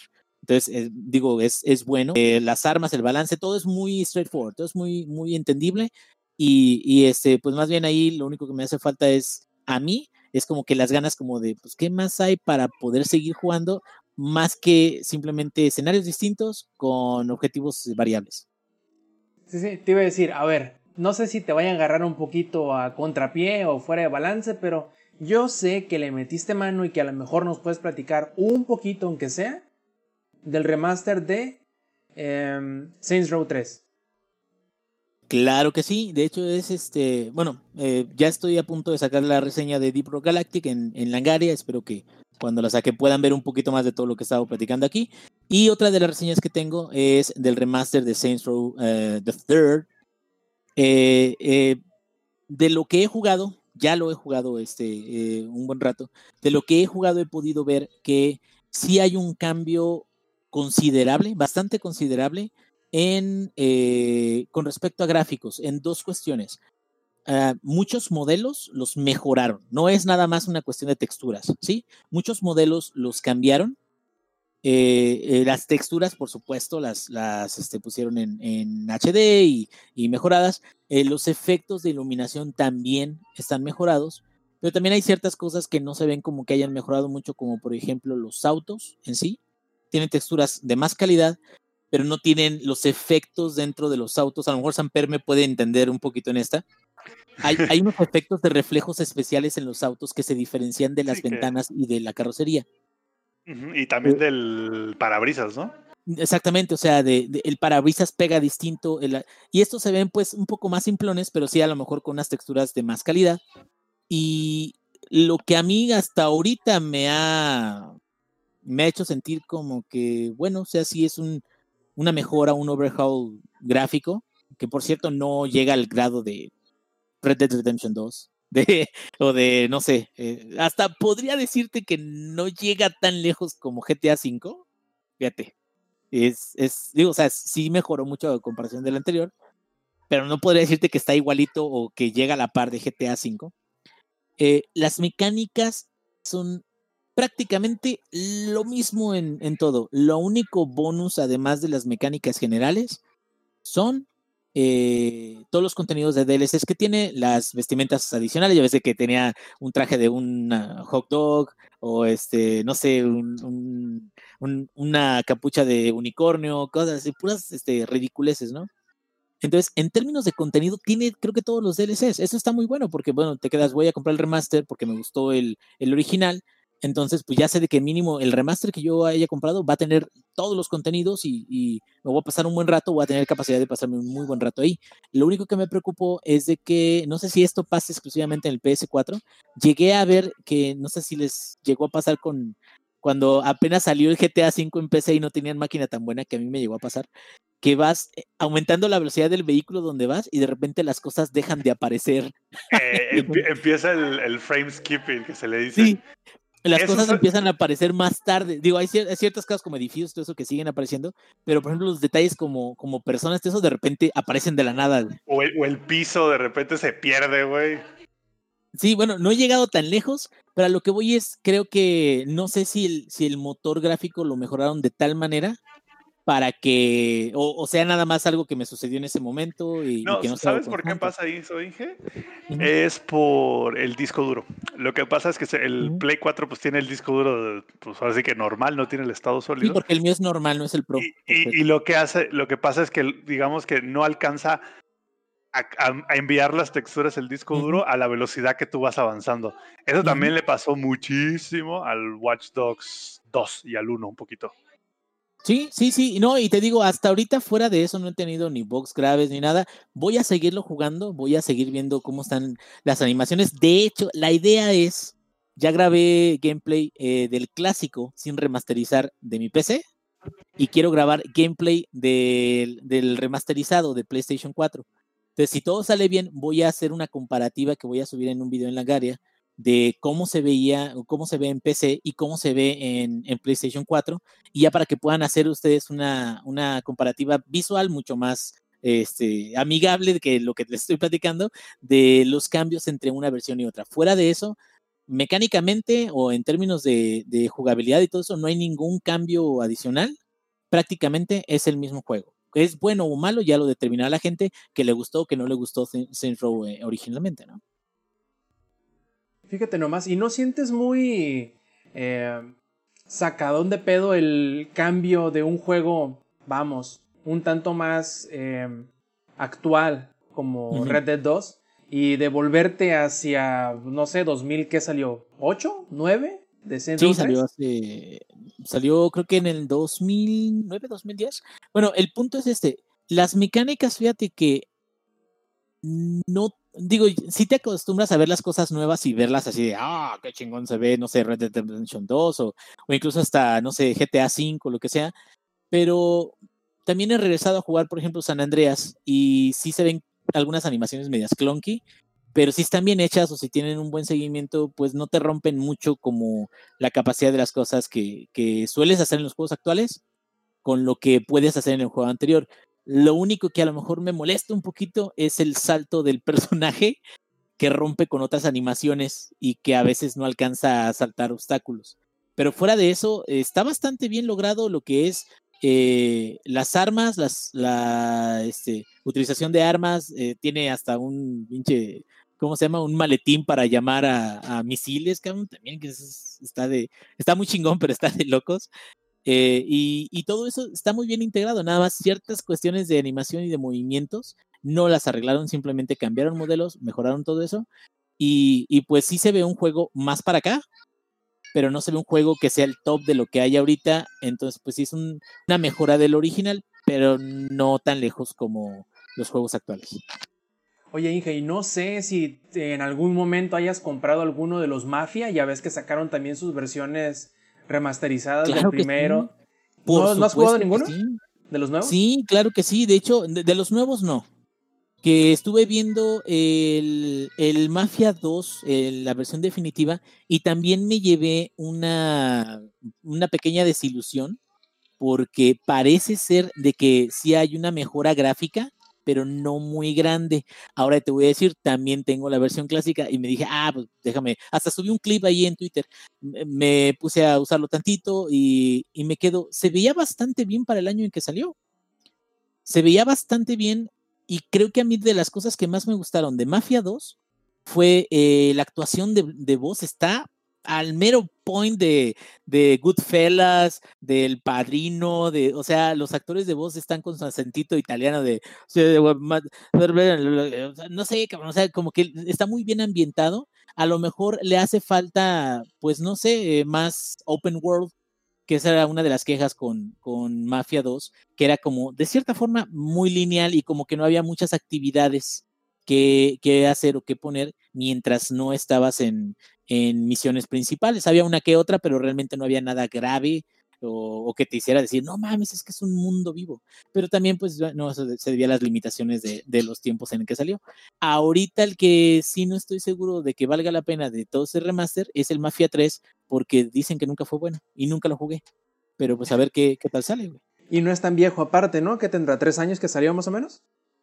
Sí, no tiene mucho que salió, pero sí, toda la gente que lo vio, a menos de que le hayan hecho cambios muy considerables, sí creo que sería importante. Ahora, la otra es, Mafia 1 no va a ser un remaster, en teoría va a ser un remake. Exacto. Lo cual sí es interesante, porque entonces podrían hacer muchas mejoras al sistema de ataque, al sistema de, este, podrían reincluir muchos, ahora sí que como Final Fantasy VII, que fue un exitazo, podrían reincluir muchas de las cosas originales pero pues ahora sí que, que demuestren que pueden hacer un kiwami de, de, Yakuza en versión occidental, ¿no? Ojalá. Que, que, por ejemplo, a mí me sorprendió mucho que el Yakuza 2, el original, tiene muchísimas secuencias que son exactamente igual que el Kiwami 2. O sea, como que respetaron mucho todo eso. No sé si sea exactamente el mismo voiceover. Mm, eh, creo que la única diferencia que hubo, porque sí es cierto, muchas de las escenas son idénticas. Pero, idénticas, idénticas, cabrón las alargaron, a veces un poquito antes o un poquito después, le agregaron un poquito, pues. Y sí, sí hay escenas nuevas. Y creo recordar que todo el voice acting fue remasterizado y regrabado. No, y, bueno, y si fue regrabado les quedó al mero pelo porque, este, te digo, si así fuera con Mafia 1, creo que sí tenemos un juego muy genial. Mafia 1 fue un juegazo que fue muy limitado por su motor, por este, a lo mejor el tiempo. Creo que en esos tiempos también salió el del padrino de EA Games, ¿no se acuerdan? Ajá, sí. Y también Uta fue así como que, ay, qué chingonería, que era un juego regular, uh, de regular a bueno. Seguías la historia como de un capo que. Y, y, hacían ver a Michael Corleone como un pendejo, por cierto. Este. Pero era un juego que respetaba mucho la película y pues tuvo muchos actores que eran los originales, que también eso era como que muy chingón. Pero este, Mafia 1 hubiera sido una genial competencia y podría ser ahorita una buena adición a la franquicia. El Mafia 3, la neta, yo hasta como que guacalitas, no sé si valga mucho la pena. Sobre todo también porque veo que el Mafia 1 lo quieren vender a precio de nuevo, con a mil pesos creo que sale. Por lo mismo, yo creo. Sí, me quedo, bueno, pues hay que ver primero qué tan bueno está. Y ya viendo qué tan bueno está, pues a lo mejor queda que tenemos otra versión de GTA V no estaría nada mal en realidad. Eh, y pues bueno, ingenierillo, no sé si tengas algo más que agregar a tu participación. No, nada, la verdad siento que ya hasta me pasé, cabrón, pero pues bueno, cualquier cosa por aquí ando. Está bien, es todo un rockstar, güey. Así te queremos, ingenierillo, no te preocupes. A ver, Sampi, cuéntame tú qué has estado jugando. Ay, güey, yo, así como el Inge regresó a su a sus este a sus jueguitos viejos, yo regresé al, al hogar de siempre, güey, al American Truck Simulator 2. Dice este, ah, no, American, no, sí, al American Truck Simulator es Euro Truck Simulator es el que es el 2, una disculpa ahí, eh, se me cuatrapeó. Dice la, antes yo jugaba mucho el Euro Truck Simulator 2 y lo jugaba este, con volante. Tenía un, este, en aquel entonces Logitech G27, de hecho hoy en día ya no existe como tal, ahora es el Logitech G29 que es exactamente lo mismo banda, o sea, no, no le cambiaron nada Logitech, solo lo único que hizo fue agregarle la compatibilidad para las nuevas consolas, pero fuera de eso es, es lo mismo, ¿no? Entonces dije, órale, pues vamos a darle una oportunidad. Me puse a buscar y me compré, ahora sí que recompré otro volante con, este, con unos pedales, solo que esta vez digamos que está, está un poco mejor la situación económica de cuando jugaba el Euro Truck Simulator y logré conseguir un volante de Trustmaster que la verdad es que es infinitamente mejor que el de Logitech. la, neta, la neta, no, y no solo eso, Inge, o sea, no solo se ve muy perro, es muchísimo mejor que el de Logitech, pero muchísimo mejor. los volantes de, bueno, de compu y de consola también. Los buenos usan algo que se llama force feedback, que es básicamente pues, un sistema de engranes, en el caso de los modelos como que más básicos, y sistema de polea, en el caso, en el caso de los ya más chidos. Esas poleas o engranes lo que hacen es literal, pues ahora sí que simulan los movimientos del volante del coche, ¿no? O sea, si te metes, ahora sí que si si doblas para la izquierda, sientes como que te jala el volante, el coche para el otro lado, si aceleras, o sea, básicamente es para ah, agregarle... tiene como resistencia. Sí, no, no solo tiene resistencia Inge, sino que, vamos a suponer, en el de Fórmula 1, te echas a una curva, güey, le empiezas a acelerar y empiezas a perder la tracción, entonces el volante solito se empieza a mover al lado contrario y te obliga, porque lo que haces, como no tienes tracción, pues no tienes control del coche. Entonces el volante solito empieza, digamos que empujarte por el otro lado y tienes tú que estarte peleando con el volante para empujarlo al lado correcto sin pasarte con el acelerador, porque si te pasas con el acelerador, pues haces tu trompo y de hecho el volante gira completito sin que tú lo toques. Tiene como que todo un sistema de... Es como el, la vibración de los controles, pero la versión así chida, la versión perra, pues se, llama Force Feedback. Entonces, este volante, a diferencia del, del, Logitech que yo tenía viejito, el que yo tenía del Logitech usaba un sistema de engranes para lograr este, pues ahora sí que este Force Feedback usaban estos engranes, que no estaba mal, ¿no? O sea, tenía mucha fuerza. Lo malo es que al usar engranes, digamos que se siente como el clac, clac, clac y, y se siente como que vibra, pero se siente muy falsa la vibración, porque al final del día, pues los engranes tienen que ir como que raspando uno con el otro y ahí vas sintiendo como que los, casi casi como va cambiando cada uno. Este volante nuevo, que ya, como ya el Inge ya, ya vio en las fotos, usa un sistema de poleas, ¿no? Entonces tiene como unas poleas internas, entonces como que toda la vibración, todos los efectos y todo lo que el volante se anda peleando contigo, este, se siente mucho más real, no se siente como que la vibración de las engranes se siente muy bien, la verdad está perrísimo. Ah, y, otra cosa buena es que el volante tiene para cambiarle. Entonces, no sé si vieron que en dos fotos diferentes parecía que fueran dos volantes diferentes, pero es el mismo, solo que literal solo lo desatornillas y le puedes cambiar como que, ahora sí que el volante como tal. Tengo dos, tengo uno que es como de Fórmula 1 y el otro que es uno redondo normal. Híjole, he sido bien feliz con esa madre. Ya Estás a una nada, güey, de que seas un camionero, güey. Ya nomás te faltan las tachas y la violencia intrafamiliar y ya, güey. y el corte de cabello. Y los pósters de Maribel Guardia que no le dejan poner. Sí, sí, sí, porque los latones ya los tengo, güey. Entonces, este, ando bien. Estoy feliz, güey, la verdad. Me he divertido mucho. Incluso hace rato mi, mi novia jugó un tantito el American Truck Simulator y ella siempre me decía, es que, güey, no te entiendo, estás aplastado ahí, lo único que estás haciendo es manejando un camión y no chocas, no, no, no, se explota nada, güey, no, no le veo mucho el sentido a tu juego. Y ya que lo jugó con el volante, dijo, ¿sabes qué? Sí está entretenido. O sea, porque el volante, porque aparte, Inge, dime, dime. No, yo decía, eh, aparte de que no, está entretenido el juego, le dedican un montón los, los creadores graban sonidos de motor este, de, marcas especiales, se escuchan bien mamalones, cabrón, o sea, le meten un chingo de amor a los juegos. Y ahí te va otra, Inge, no solo graban los sonidos, sino que graban los patrones de vibración. Entonces, cuando con el control no te das cuenta porque no funciona para el control, pero con el volante sí. Entonces, cuando tú llegas a un semáforo, por ejemplo, y estás ahora sí que en neutral o en primera esperando que cambie de luz el semáforo, el volante vibra y se mueve tantito hacia los lados para simular la vibración que da el motor en los camiones en el volante, pues. Entonces, como que, aunque no te estés moviendo, que no estés haciendo nada, el volante está como que vibrando levemente para simular ese efecto del camión. Y cada camión vibra diferente el volante. Incluso si le vas cambiando el motor al camión, va, va variando la vibración que tiene el volante, pues. Entonces es como de, güey, neta, la atención al detalle que le ponen es, güey, está perrísimo, güey. O sea, está Muy chingona. De hecho, a mí lo que más, eh, de los que, las cosas que más me gustaron del American son los mapas. De hecho, yo tengo hasta Oregon, creo. Eh, cambia mucho la escenografía, está muy perra, tiene bonitos landmarks también, porque también le agregan así como como es un, es un modelo escala de, de, las carreteras tal cual. Sí, literal, este creo que es un décimo o algo así, ¿no? No recuerdo bien la verdad.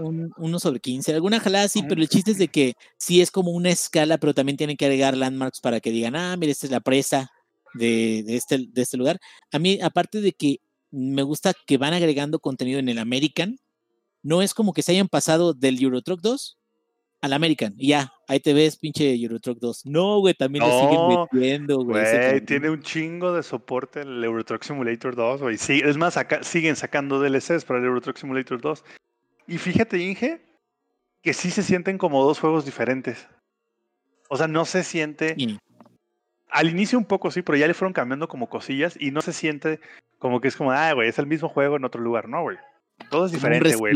Nada más. Ajá, no, güey. Los, eh, todo es diferente. O sea, los camiones, las misiones. Lo único que tienen igual es que los dos manejan, ¿no? Pero todo es diferente, güey. O sea, y se, creo que se siente, güey. O sea, ciertos pedidos especiales tienen diferentes especificaciones en las carreteras americanas que en las carreteras europeas. Es correcto. Entonces, también no te dan misiones de carreteras americanas en, Europa. O sea, ahí te dan nada más maquinaria que puedas manejar. De hecho, en Europa, por ejemplo, no, no, en el Euro Truck Simulator no puedes manejar el triple semirremolque. Y en el American Truck Simulator sí, güey, tú puedes manejar el triple semirremolque, güey, que es literal, le vas tú con tu pinche camión que pesa 100 toneladas, cabrón, y trae tres remolques, güey. Y es un pedo, güey, porque aparte como cada remolque es individual, cuando llegas a dar la vuelta es un cagadero, güey. No, no, no, la verdad es que es muy chido. Y las misiones esas que dices tú de Heavy Cargo, solo está en el American Truck Simulator y es literal. Te, a mí la que más me gusta es cuando te piden llevar la casa de un lado a otro, güey. No sé si la has jugado. Pinche, pinche, casa toda destruida y el ex, ah, chale, mi casita.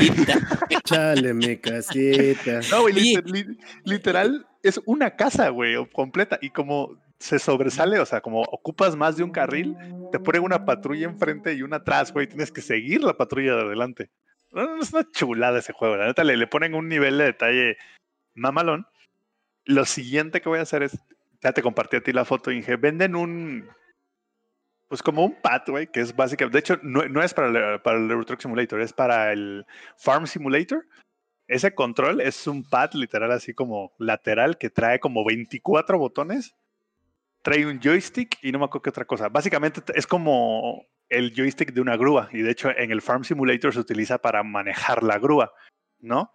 Pero como es USB, lo puedes conectar en cualquier juego y puedes mapear cada uno de los 24 botones a las funciones que tú quieras. Y no me van a creer, pero en el, en el American Truck Simulator hay exactamente 23 funciones que puedes hacer en el camión. O sea, es una cosa.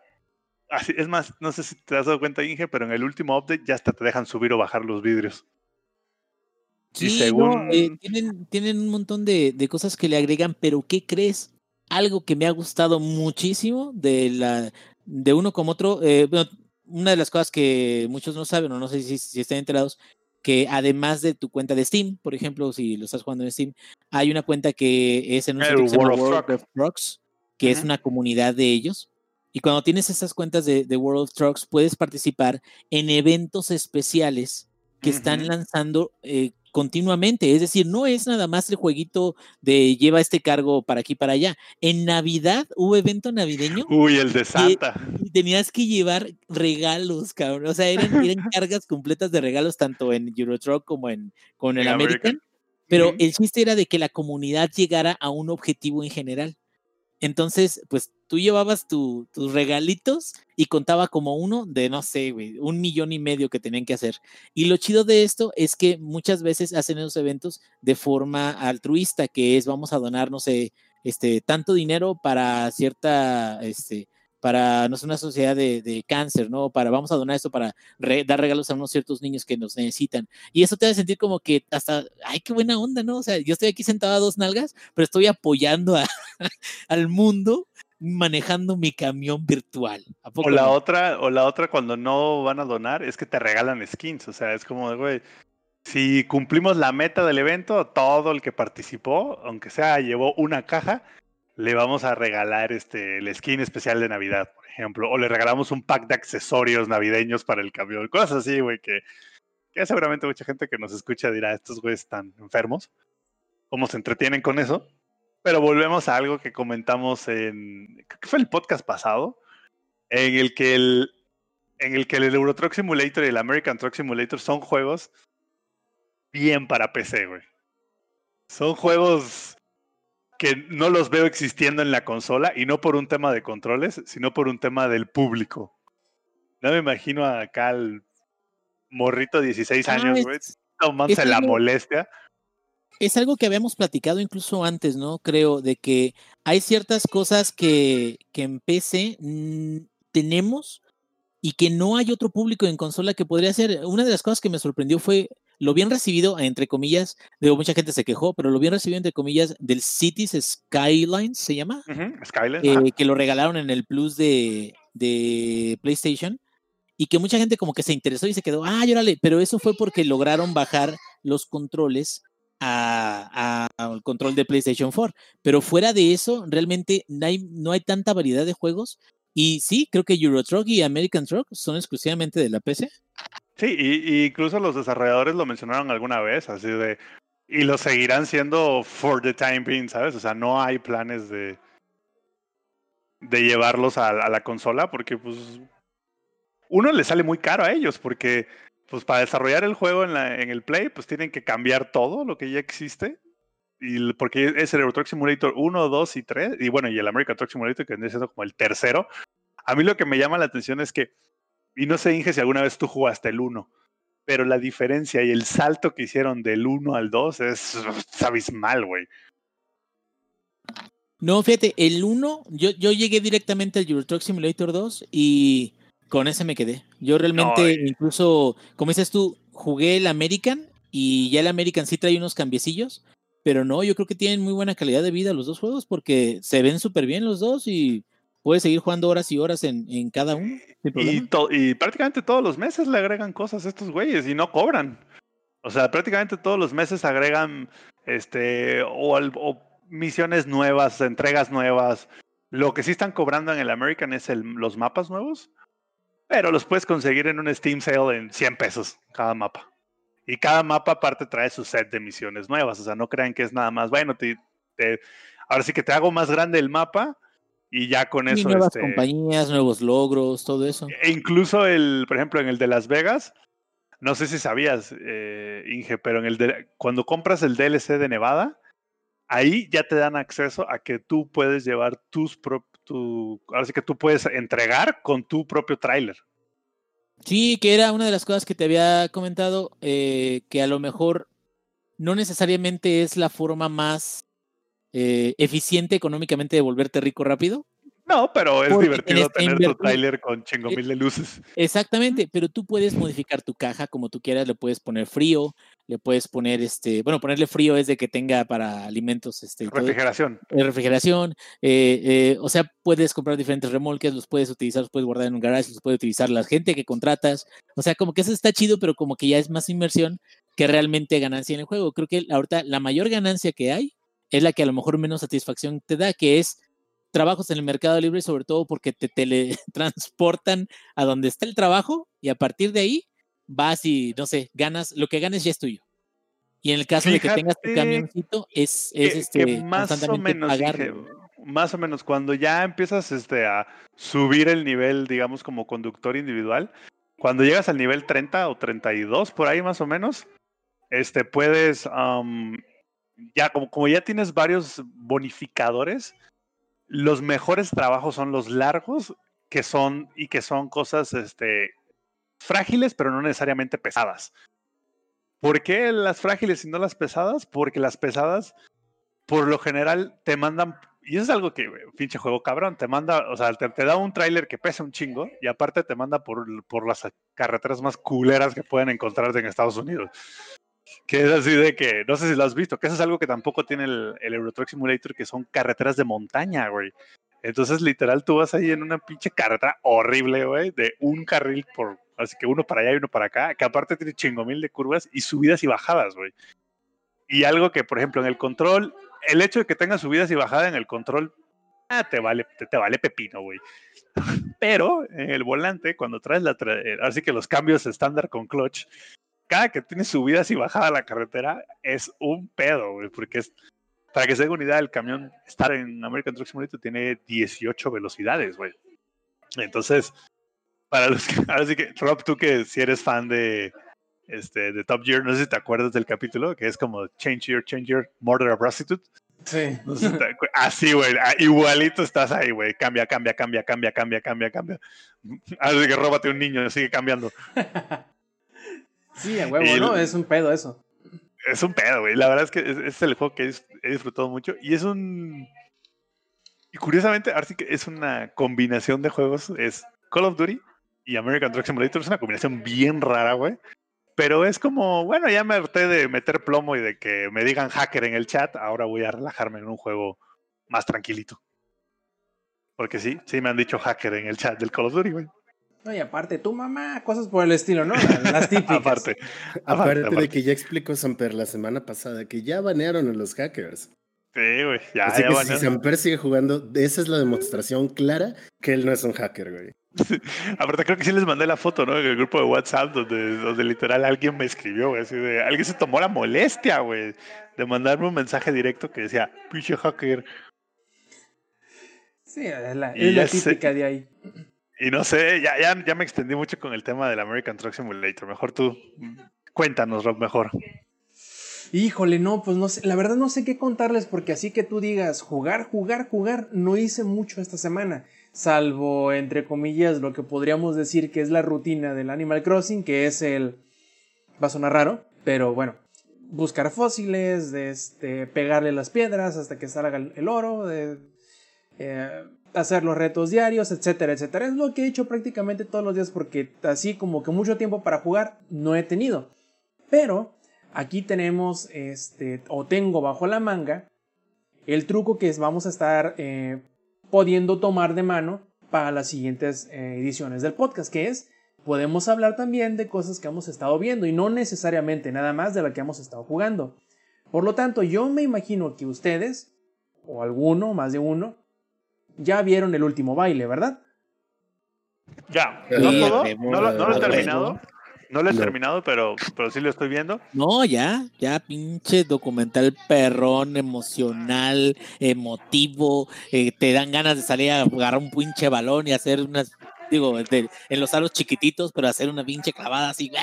te, dan te, dan deseos de comprarte tu Sir Jordan, dice. Sí, mi Sir Jordan, güey, en Coppel, güey, a 36 meses sin intereses. Sí, a huevo, a huevo, güey. Sí te emociona bastante. Sí, pero es puro bullshit. ¿Tanto sí? Ey, es puro bullshit. Uno que sí es ultra mega fan de la NBA. El problema principal, yo voy como por el capítulo 5 o 6. El problema principal es que para que, ahora sí ya sabes cómo son los superstars de Diva, para que Michael Jordan dijera, órale, hacemos esto, él pidió tener el control final editorial de las tomas y de, o sea, el güey literal fue así de... como Luis Miguel, güey. Pues hasta tú crees de que la biografía de Luis Miguel va a decir cosas malas de él, pues sí, güey, madre, o sea, yo dejé de ver la serie de Luis Miguel porque en el, eh, en el capítulo 3 y de bueno no se había metido ninguna línea, güey. ¿Qué, ¿qué clase de jalada es esta? ¿Qué le hicieron al sol de, ¿qué le hicieron al sol de Sinaloa, digo, de México? Entonces, por eso fue que, que, la dejé ver. Ahora, la de Jordan, a ver, lo que pasó, pues sí pasó, ¿no? O sea, el campeonato, todo lo demás, eso pues, pasó.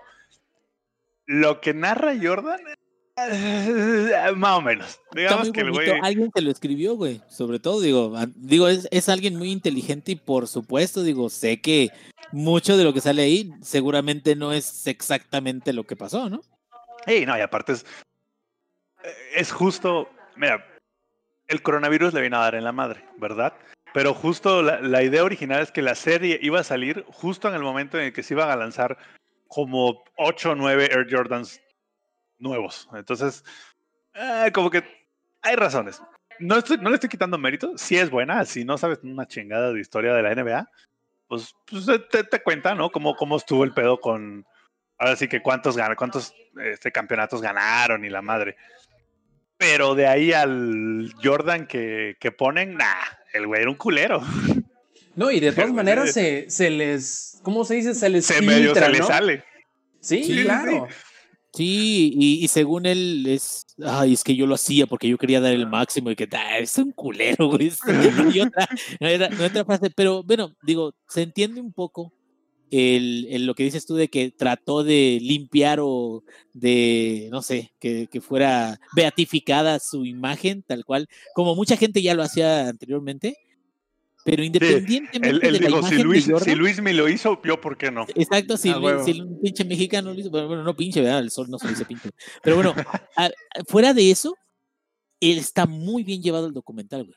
Está muy. Lo Sí, único que me sí, saca sí. de pedo, y eso sí, y eso sí es en varios capítulos, es cuando cambian eh, la forma de contar una cosa actual o una cosa de un cierto año, la cambian a un año anterior o a tres años antes y luego regresan al, al otro. O sea, como que siento que estas transiciones podrían estar mejor. De hecho, esas transiciones es la razón por la cual mi señora ya no lo ve. Dijo, es que, ¿sabes qué?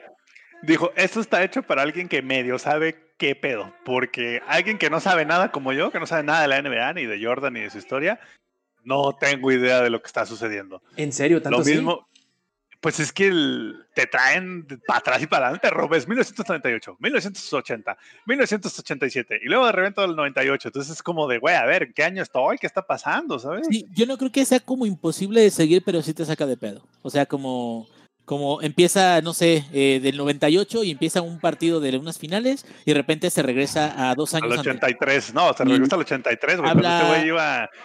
Cuando lo draftearon, güey. Sí, bueno, es en los primeros capítulos, pero el punto es ese. Fuera de eso, yo sí tengo que decir que es un documental súper bien llevado. La edición está precisamente como para ir en creciendo hasta, hasta el final, hasta el último baile. Y, y eso creo que también es de las cosas que te permite darle seguimiento a todos los capítulos, digo, con el pequeño problemilla de, de que a veces las transiciones entre lo que te quieren contar y lo que sucedió antes no están 100% bien ejecutadas, pero fuera de eso, a mí me gustó mucho cómo está desarrollado el, el documental. Sí, no, desde el punto de vista de producción, sí, se ve que güey, le, le pagaron lana a, a alguien que sí sabe lo que hacía, güey. macizo porque para darle hilo a la historia que están contando no es una cosa sencilla y sobre todo darle eh, forma porque no nada más cuenta tal cual lo que es el último baile sino que eso es precisamente lo que ustedes decían que el que ande rebotando del pasado del, del presente que es la, la última temporada la del 98 al pasado inmediato que sería el- el- la racha de los tres campeonatos a principios de los noventas, al pasado que le sigue más para atrás que sería los draft, al pasado más para atrás que es como que las, las infancias de algunos de ellos, sí es confuso porque no nada más va hacia atrás, sino que va hacia atrás, luego para adelante, luego dos veces para atrás, luego Sí, otra vez para adelante. pega un poquito.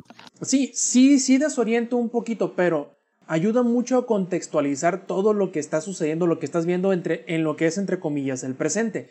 A mí lo que me sorprende es em, lo bien que se mira, lo actual que se mira, y en el sentido de- del deporte, tú puedes ver algunas de las grabaciones de las que se ven bien, de las que se ven mejor, y puedes pensar incluso que son partidos de la temporada que se acaba de cancelar. A diferencia, a diferencia de que si tú ves los partidos de, del 98, por decir un año, si tú ves los partidos del 98 y ves los partidos del 93, dices, güey, parece que están Sí, en el siglo pasado. Sí, casi, casi así, con tele de bulbo, o sea, en blanco y negro. Sí, no, está increíble. No nada más por el aspecto tecnológico de que se ve más limpio, sino las tomas como eran, eh, los movimientos. Se nota, se nota a simple vista la forma en cómo Jordan, haya sido como haya sido, revolucionó el deporte. Porque quieras o no, este cabrón llegó a romperles todo lo que tenían establecido como lo más alto, lo más, lo más grande, lo más impresionante. Llegó y lo hizo pedazos. Dijo, este deporte no, lo voy a... no- no solo eso, el güey fue el primer basquetbolista que tuvo un contrato este, de tenis que valiera lo. O sea, que el güey, digamos, tomara una parte, porque los otros era como de, bueno, y de hecho lo, lo cuentan en uno de los capítulos, es como de, bueno, ten tus 100 mil dólares y se acabó. Este güey es como, 250 mil dólares y aparte, vamos a hacer una propia marca para ti y aparte te vamos a dar un, un cacho y ni siquiera había pisado una cancha de la NBA, güey. Sí, o sea, fue en su año novato, güey. Sí, fue, fue una bestia desde que empezó a jugar, se nota.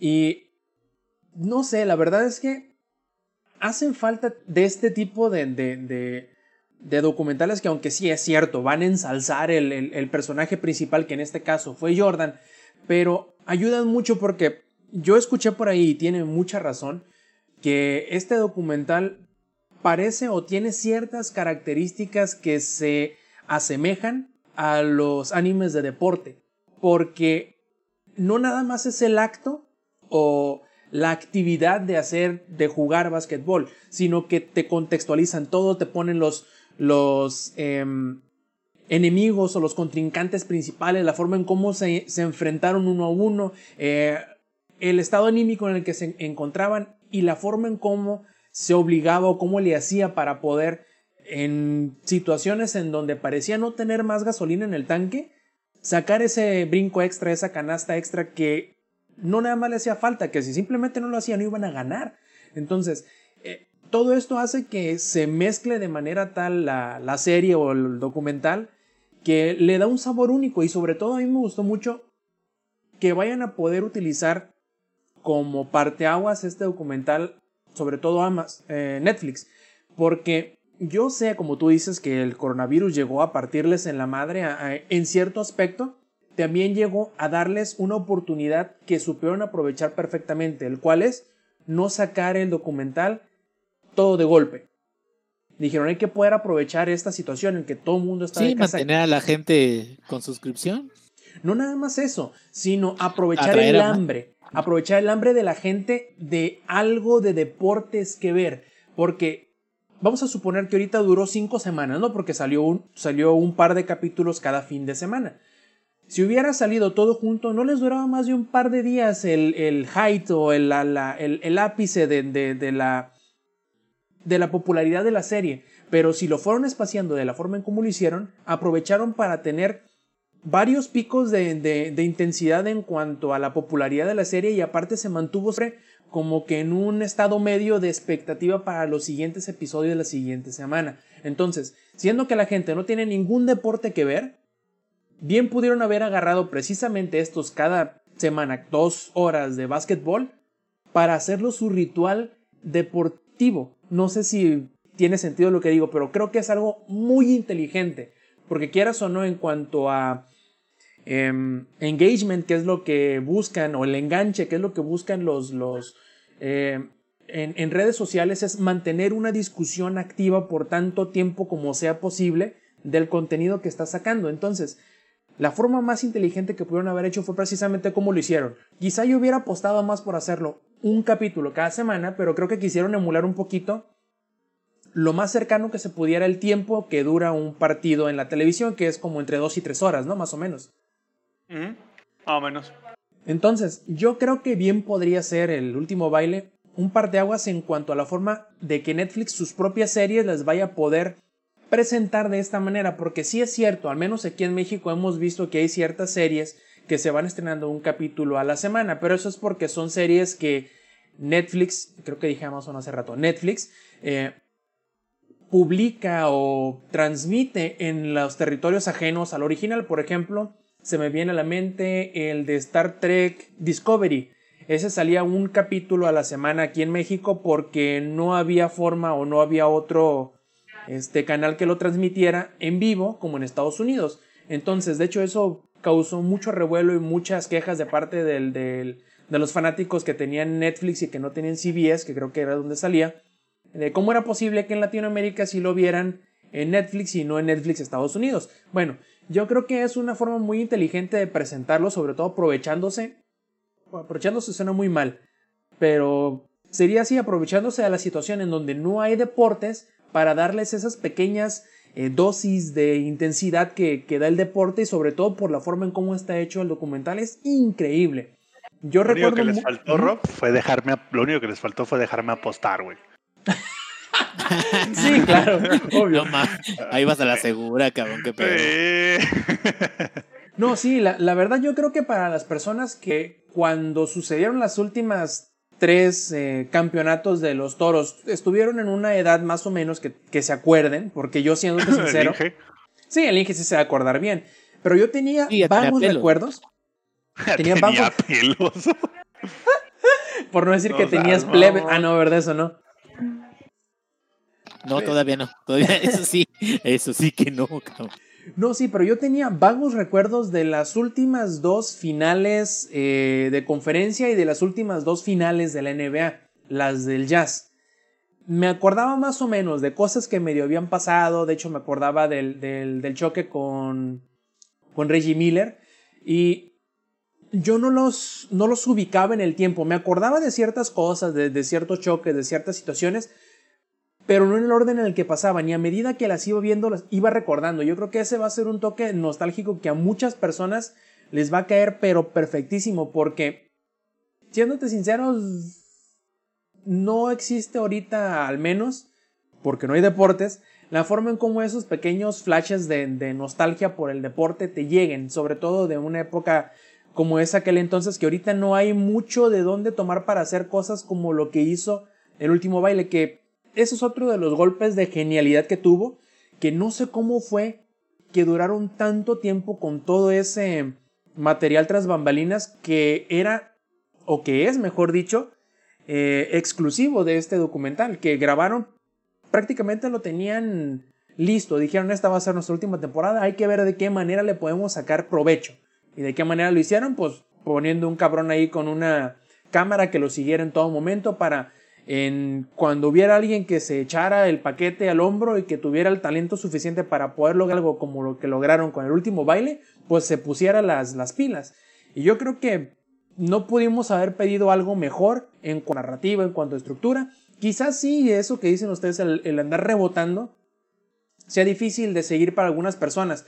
Pero si le pones un poquito de, de tu parte, porque no es fácil de ah, digerir. Pinche Rubia dice, sea un poquito difícil de seguir para los lelos.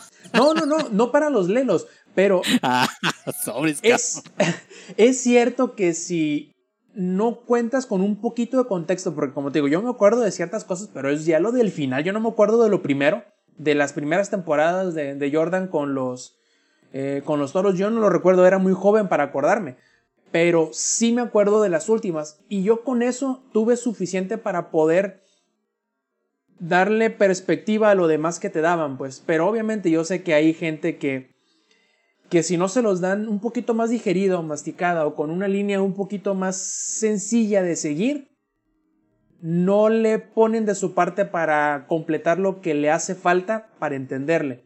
A lo que voy. Yo sé muy bien y creo creo que estar en lo correcto en pensar que si hubieran presentado la historia de forma lineal, no hubiera sido ni siquiera la mitad de buena de lo que es a como lo tienen ahorita estructurada. ¿Por qué? Porque la, lo que ganan al apostarle a la complejidad de estar rebotando del presente al futuro, al del presente, perdón, al pasado, al pasado más pasado y así, te ayuda a aprovechar mucho el contenido que tienes para poder narrar distintas cosas de forma única. De hecho, hay mucho, eh, muchas situaciones, muchos eh, clips que se repiten, pero que dependiendo de la parte en donde lo utilizan, con los personajes que te están presentando y las cosas que dicen o cómo te lo cuentan, tú ni siquiera te das cuenta que están repitiendo eh, material. Y eso es muy importante, sobre todo porque creo que no, no tendrían la misma forma o la misma capacidad de presentarte los personajes y las situaciones que se dieron si no aprovecharan esa o si no utilizaran ese recurso de andar rebotando en el tiempo. Porque sería difícil eh, mantenerte interesado por tanto tiempo simplemente en la última temporada. Creo que hubiera sido muy lenta, hubiera sido muy difícil de digerir de otra forma. Eh, que mezclando estas situaciones de, digamos, de ritmo, de ritmo muy elevado, de ritmo muy constante, con cosas un poquito más eh, lentas o más explicativas, como por ejemplo los pasados de, las, de los jugadores, digamos que no son las cosas más interesantes, pero si tú las vas mezclando con las cosas que ellos aportaban en el presente de la, de la temporada del 98 y lo contrastas de dónde vienen o cómo fueron evolucionando, lo hacen interesante. Que si simplemente te contaban la historia de Pippen, por ejemplo. Exacto, justo. El, el pedo de Pippen, o sea, eso empezó desde el 90, 91. O sea, no, no es algo que empezó en el 98 o 97. Y lo acomodaron muy chido, la neta. Y yo creo que uno de los mayores aciertos de esta serie es que, al menos en mi apreciación, porque yo no lo soy, no creo que necesitas ser necesariamente fanático del deporte para que te guste el último baile. Claro, sí te pide un poquito, por eso mismo que hemos estado platicando de que está rebotando entre el pasado y el presente y bla, bla, bla. Pero yo no creo que el requisito indispensable sea que A, seas fanático de los toros, B, te guste el básquetbol o siquiera conozcas el fenómeno que fue Michael Jordan. Puedes conocerlo perfectamente en la serie. Eh, claro, está ensalzado, le pone un poquito de crema, etcétera, pero creo que es lo suficientemente autorrevelatorio, digamos, para que no necesitas ser ninguna de esas tres cosas, ni fan de, de Jordan, ni de los toros, ni del básquetbol. Creo que se mantiene por sí solo, aún y muy a pesar de las dificultades en cuanto a la narrativa que escogieron tener. Sí, güey. Oye, concuerdo, ¿cómo sonará, ¿cómo sonará el voiceover japonés? Cabrón? Va a estar con madre. Ha de estar cabrón. Güey? Isama, llámate Kudasai. Estaría cabrón verlo. ¿Eh? Estaría cabrón, sobre todo por eso que te digo que estructuralmente en ciertas partes tiene muchas similitudes con los animes de deporte. Ajá. Sobre todo eso que dijiste. Es precisamente ese el punto más importante. Un buen anime de deporte te deja ese cierto cosquilleo en las manos o en las piernas de quererte mover y hacer algo. El sentirte que debes de hacer algo con esa em, adrenalina que te está dando y eso mismo es lo que logra, al menos en mi apreciación, el último baile y sin siquiera bofearse mucho en, en inspirarte en querer hacer algo. Digo, desgraciadamente yo lo veía muy noche y ya para la hora en que terminaba el capítulo decía yo, no, mejor me voy a dormir, pero yo sé que sí te deja esa, esa sensación y es increíble. La verdad que si tienen la oportunidad de menos, échenle el primer par de, de episodios y ya verán que sin darse mucha cuenta estarán terminando la, ese mismo día en la madrugada, como suele suceder con este tipo de, documentales. Y miren, qué bueno que no teníamos mucho de qué hablar. ¿eh? antes, de que, antes de que ya cerremos, de lo que sí me dio ganas es de comprarme los Air Jordan, los OG, los que usan. Yo ya tengo este Air Jordan 1, tengo dos, pero los que él saca en el último juego de Madison Square Garden, hasta ganas de comprarte lo dan, aunque cuesten una lana, güey. El que terminó sin patas, ¿no? Ese mero, güey. pues bueno, ahí tienen la, recomendación que yo creo que no lo pude al menos yo haber pintado con, con un mejor, este, eh, pues una mejor calificación que la que les estoy diciendo. La verdad que me gustó bastante. Pero como les digo, lo bueno fue que no jugué nada, sino imagínense qué tanto más largo hubiera sido el Showtime Podcast 194, que ya va más o menos para las dos horas. Pero antes de irnos, vamos a pasar, obviamente, como es costumbre, a los saludos y a las preguntas del público, pero antes de yo leer las que nos mandaron por Twitter, pues bueno, pasemos con las que tienen ustedes a ver. Ingenierillo, pásanos tus saludos. Bueno, saludo a toda aquella persona que se dedique a trabajar, a jugar o a grabar podcast con sus hijos a un lado porque hijo de su pinche madre está muy. Pero bueno, si usted es una de esas personas, le mando un caluroso saludo desde aquí, desde Showtime Podcast. Perfecto, Lex. Pues saludos a Joss, que siempre aguanta mis desmadres de los videojuegos XD. A veces jugamos juntos, hemos estado jugando juntos TFT. Saludos a Joss. Saludos también a toda la Joysticks League y a todo el crew de Mana Spot. Perfecto, Samper. Yo, híjoles, pues igual, saludos a mi señora que me aguanta. A la mimosa. No, saludos a mi señora que me aguanta más de lo que yo creo que debería. Y también saludos a todos los que quieran empezar a jugar el Euro Truck Simulator. Háganlo, háganse un favor. No lo hagan por mí, háganlo por ustedes. Jueguenlo de veras. Lo necesitan, pero no lo saben todavía. Lo, necesitan, no lo saben. Suena como que un juego bien teto. Bueno, y luego hablamos. Ya que, ya que lo prueben, me dirán cómo está la adicción. Y pues bueno, ya que. Cabrón, ¿y el juego? Ya que todos sacaron a las waifus, pues yo también. Primero que nada, un saludo a la novia, a María. Hola, mi amor. Este, y después de eso, vamos a saludar a los que nos pidieron eh, saludos y nos hicieron preguntas en Twitter. Primero que nada, al que habíamos olvidado la semana pasada, que fue Turbo Jump, nos dice que qué bueno que regresamos. Dice él, no recuerdo ni cuándo ni cómo los comencé a escuchar, pero siempre me agradó mucho la química entre ustedes. Nunca les comenté, pero hasta ahora espero de vez en cuando mandarles alguna participación.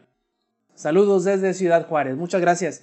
Y pues sí, ojalá que sí tengas más participación, que nos preguntes, nos cuestiones, nos digas que estamos mal en cuando dijimos cierta o cual cosa. Y nosotros estaremos leyendo eh, sin falta los, los, cualquier comentario que tengas para nosotros. La vez pasada sí, la verdad se me olvidó. En cuanto terminamos de grabar el episodio, yo me acordaba que algo nos habían mandado un saludo desde Ciudad Juárez y no lo había agregado en el, en el este, guion, pero pues bueno, ya era demasiado tarde para devolverme y agregarlo, pues ya se había incluso casi hasta publicado el programa. En fin, esta vez ya resarcimos ese error que tuve, pero si lo tenemos nuevamente en el futuro, espero nos disculpes, pero ahí estarán tus saludos y tu participación cada que nos lo envíes.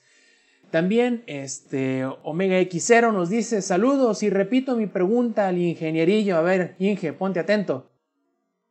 Debido a esto del COVID ya se canceló nuevamente el Ingenierillo Fest 2020. La verdad es que el Ingenierillo Fest está cancelado desde aquel fatídico día que nadie vino. Pero bueno, siempre hay un Ingenierillo Fest en mi corazón cada año.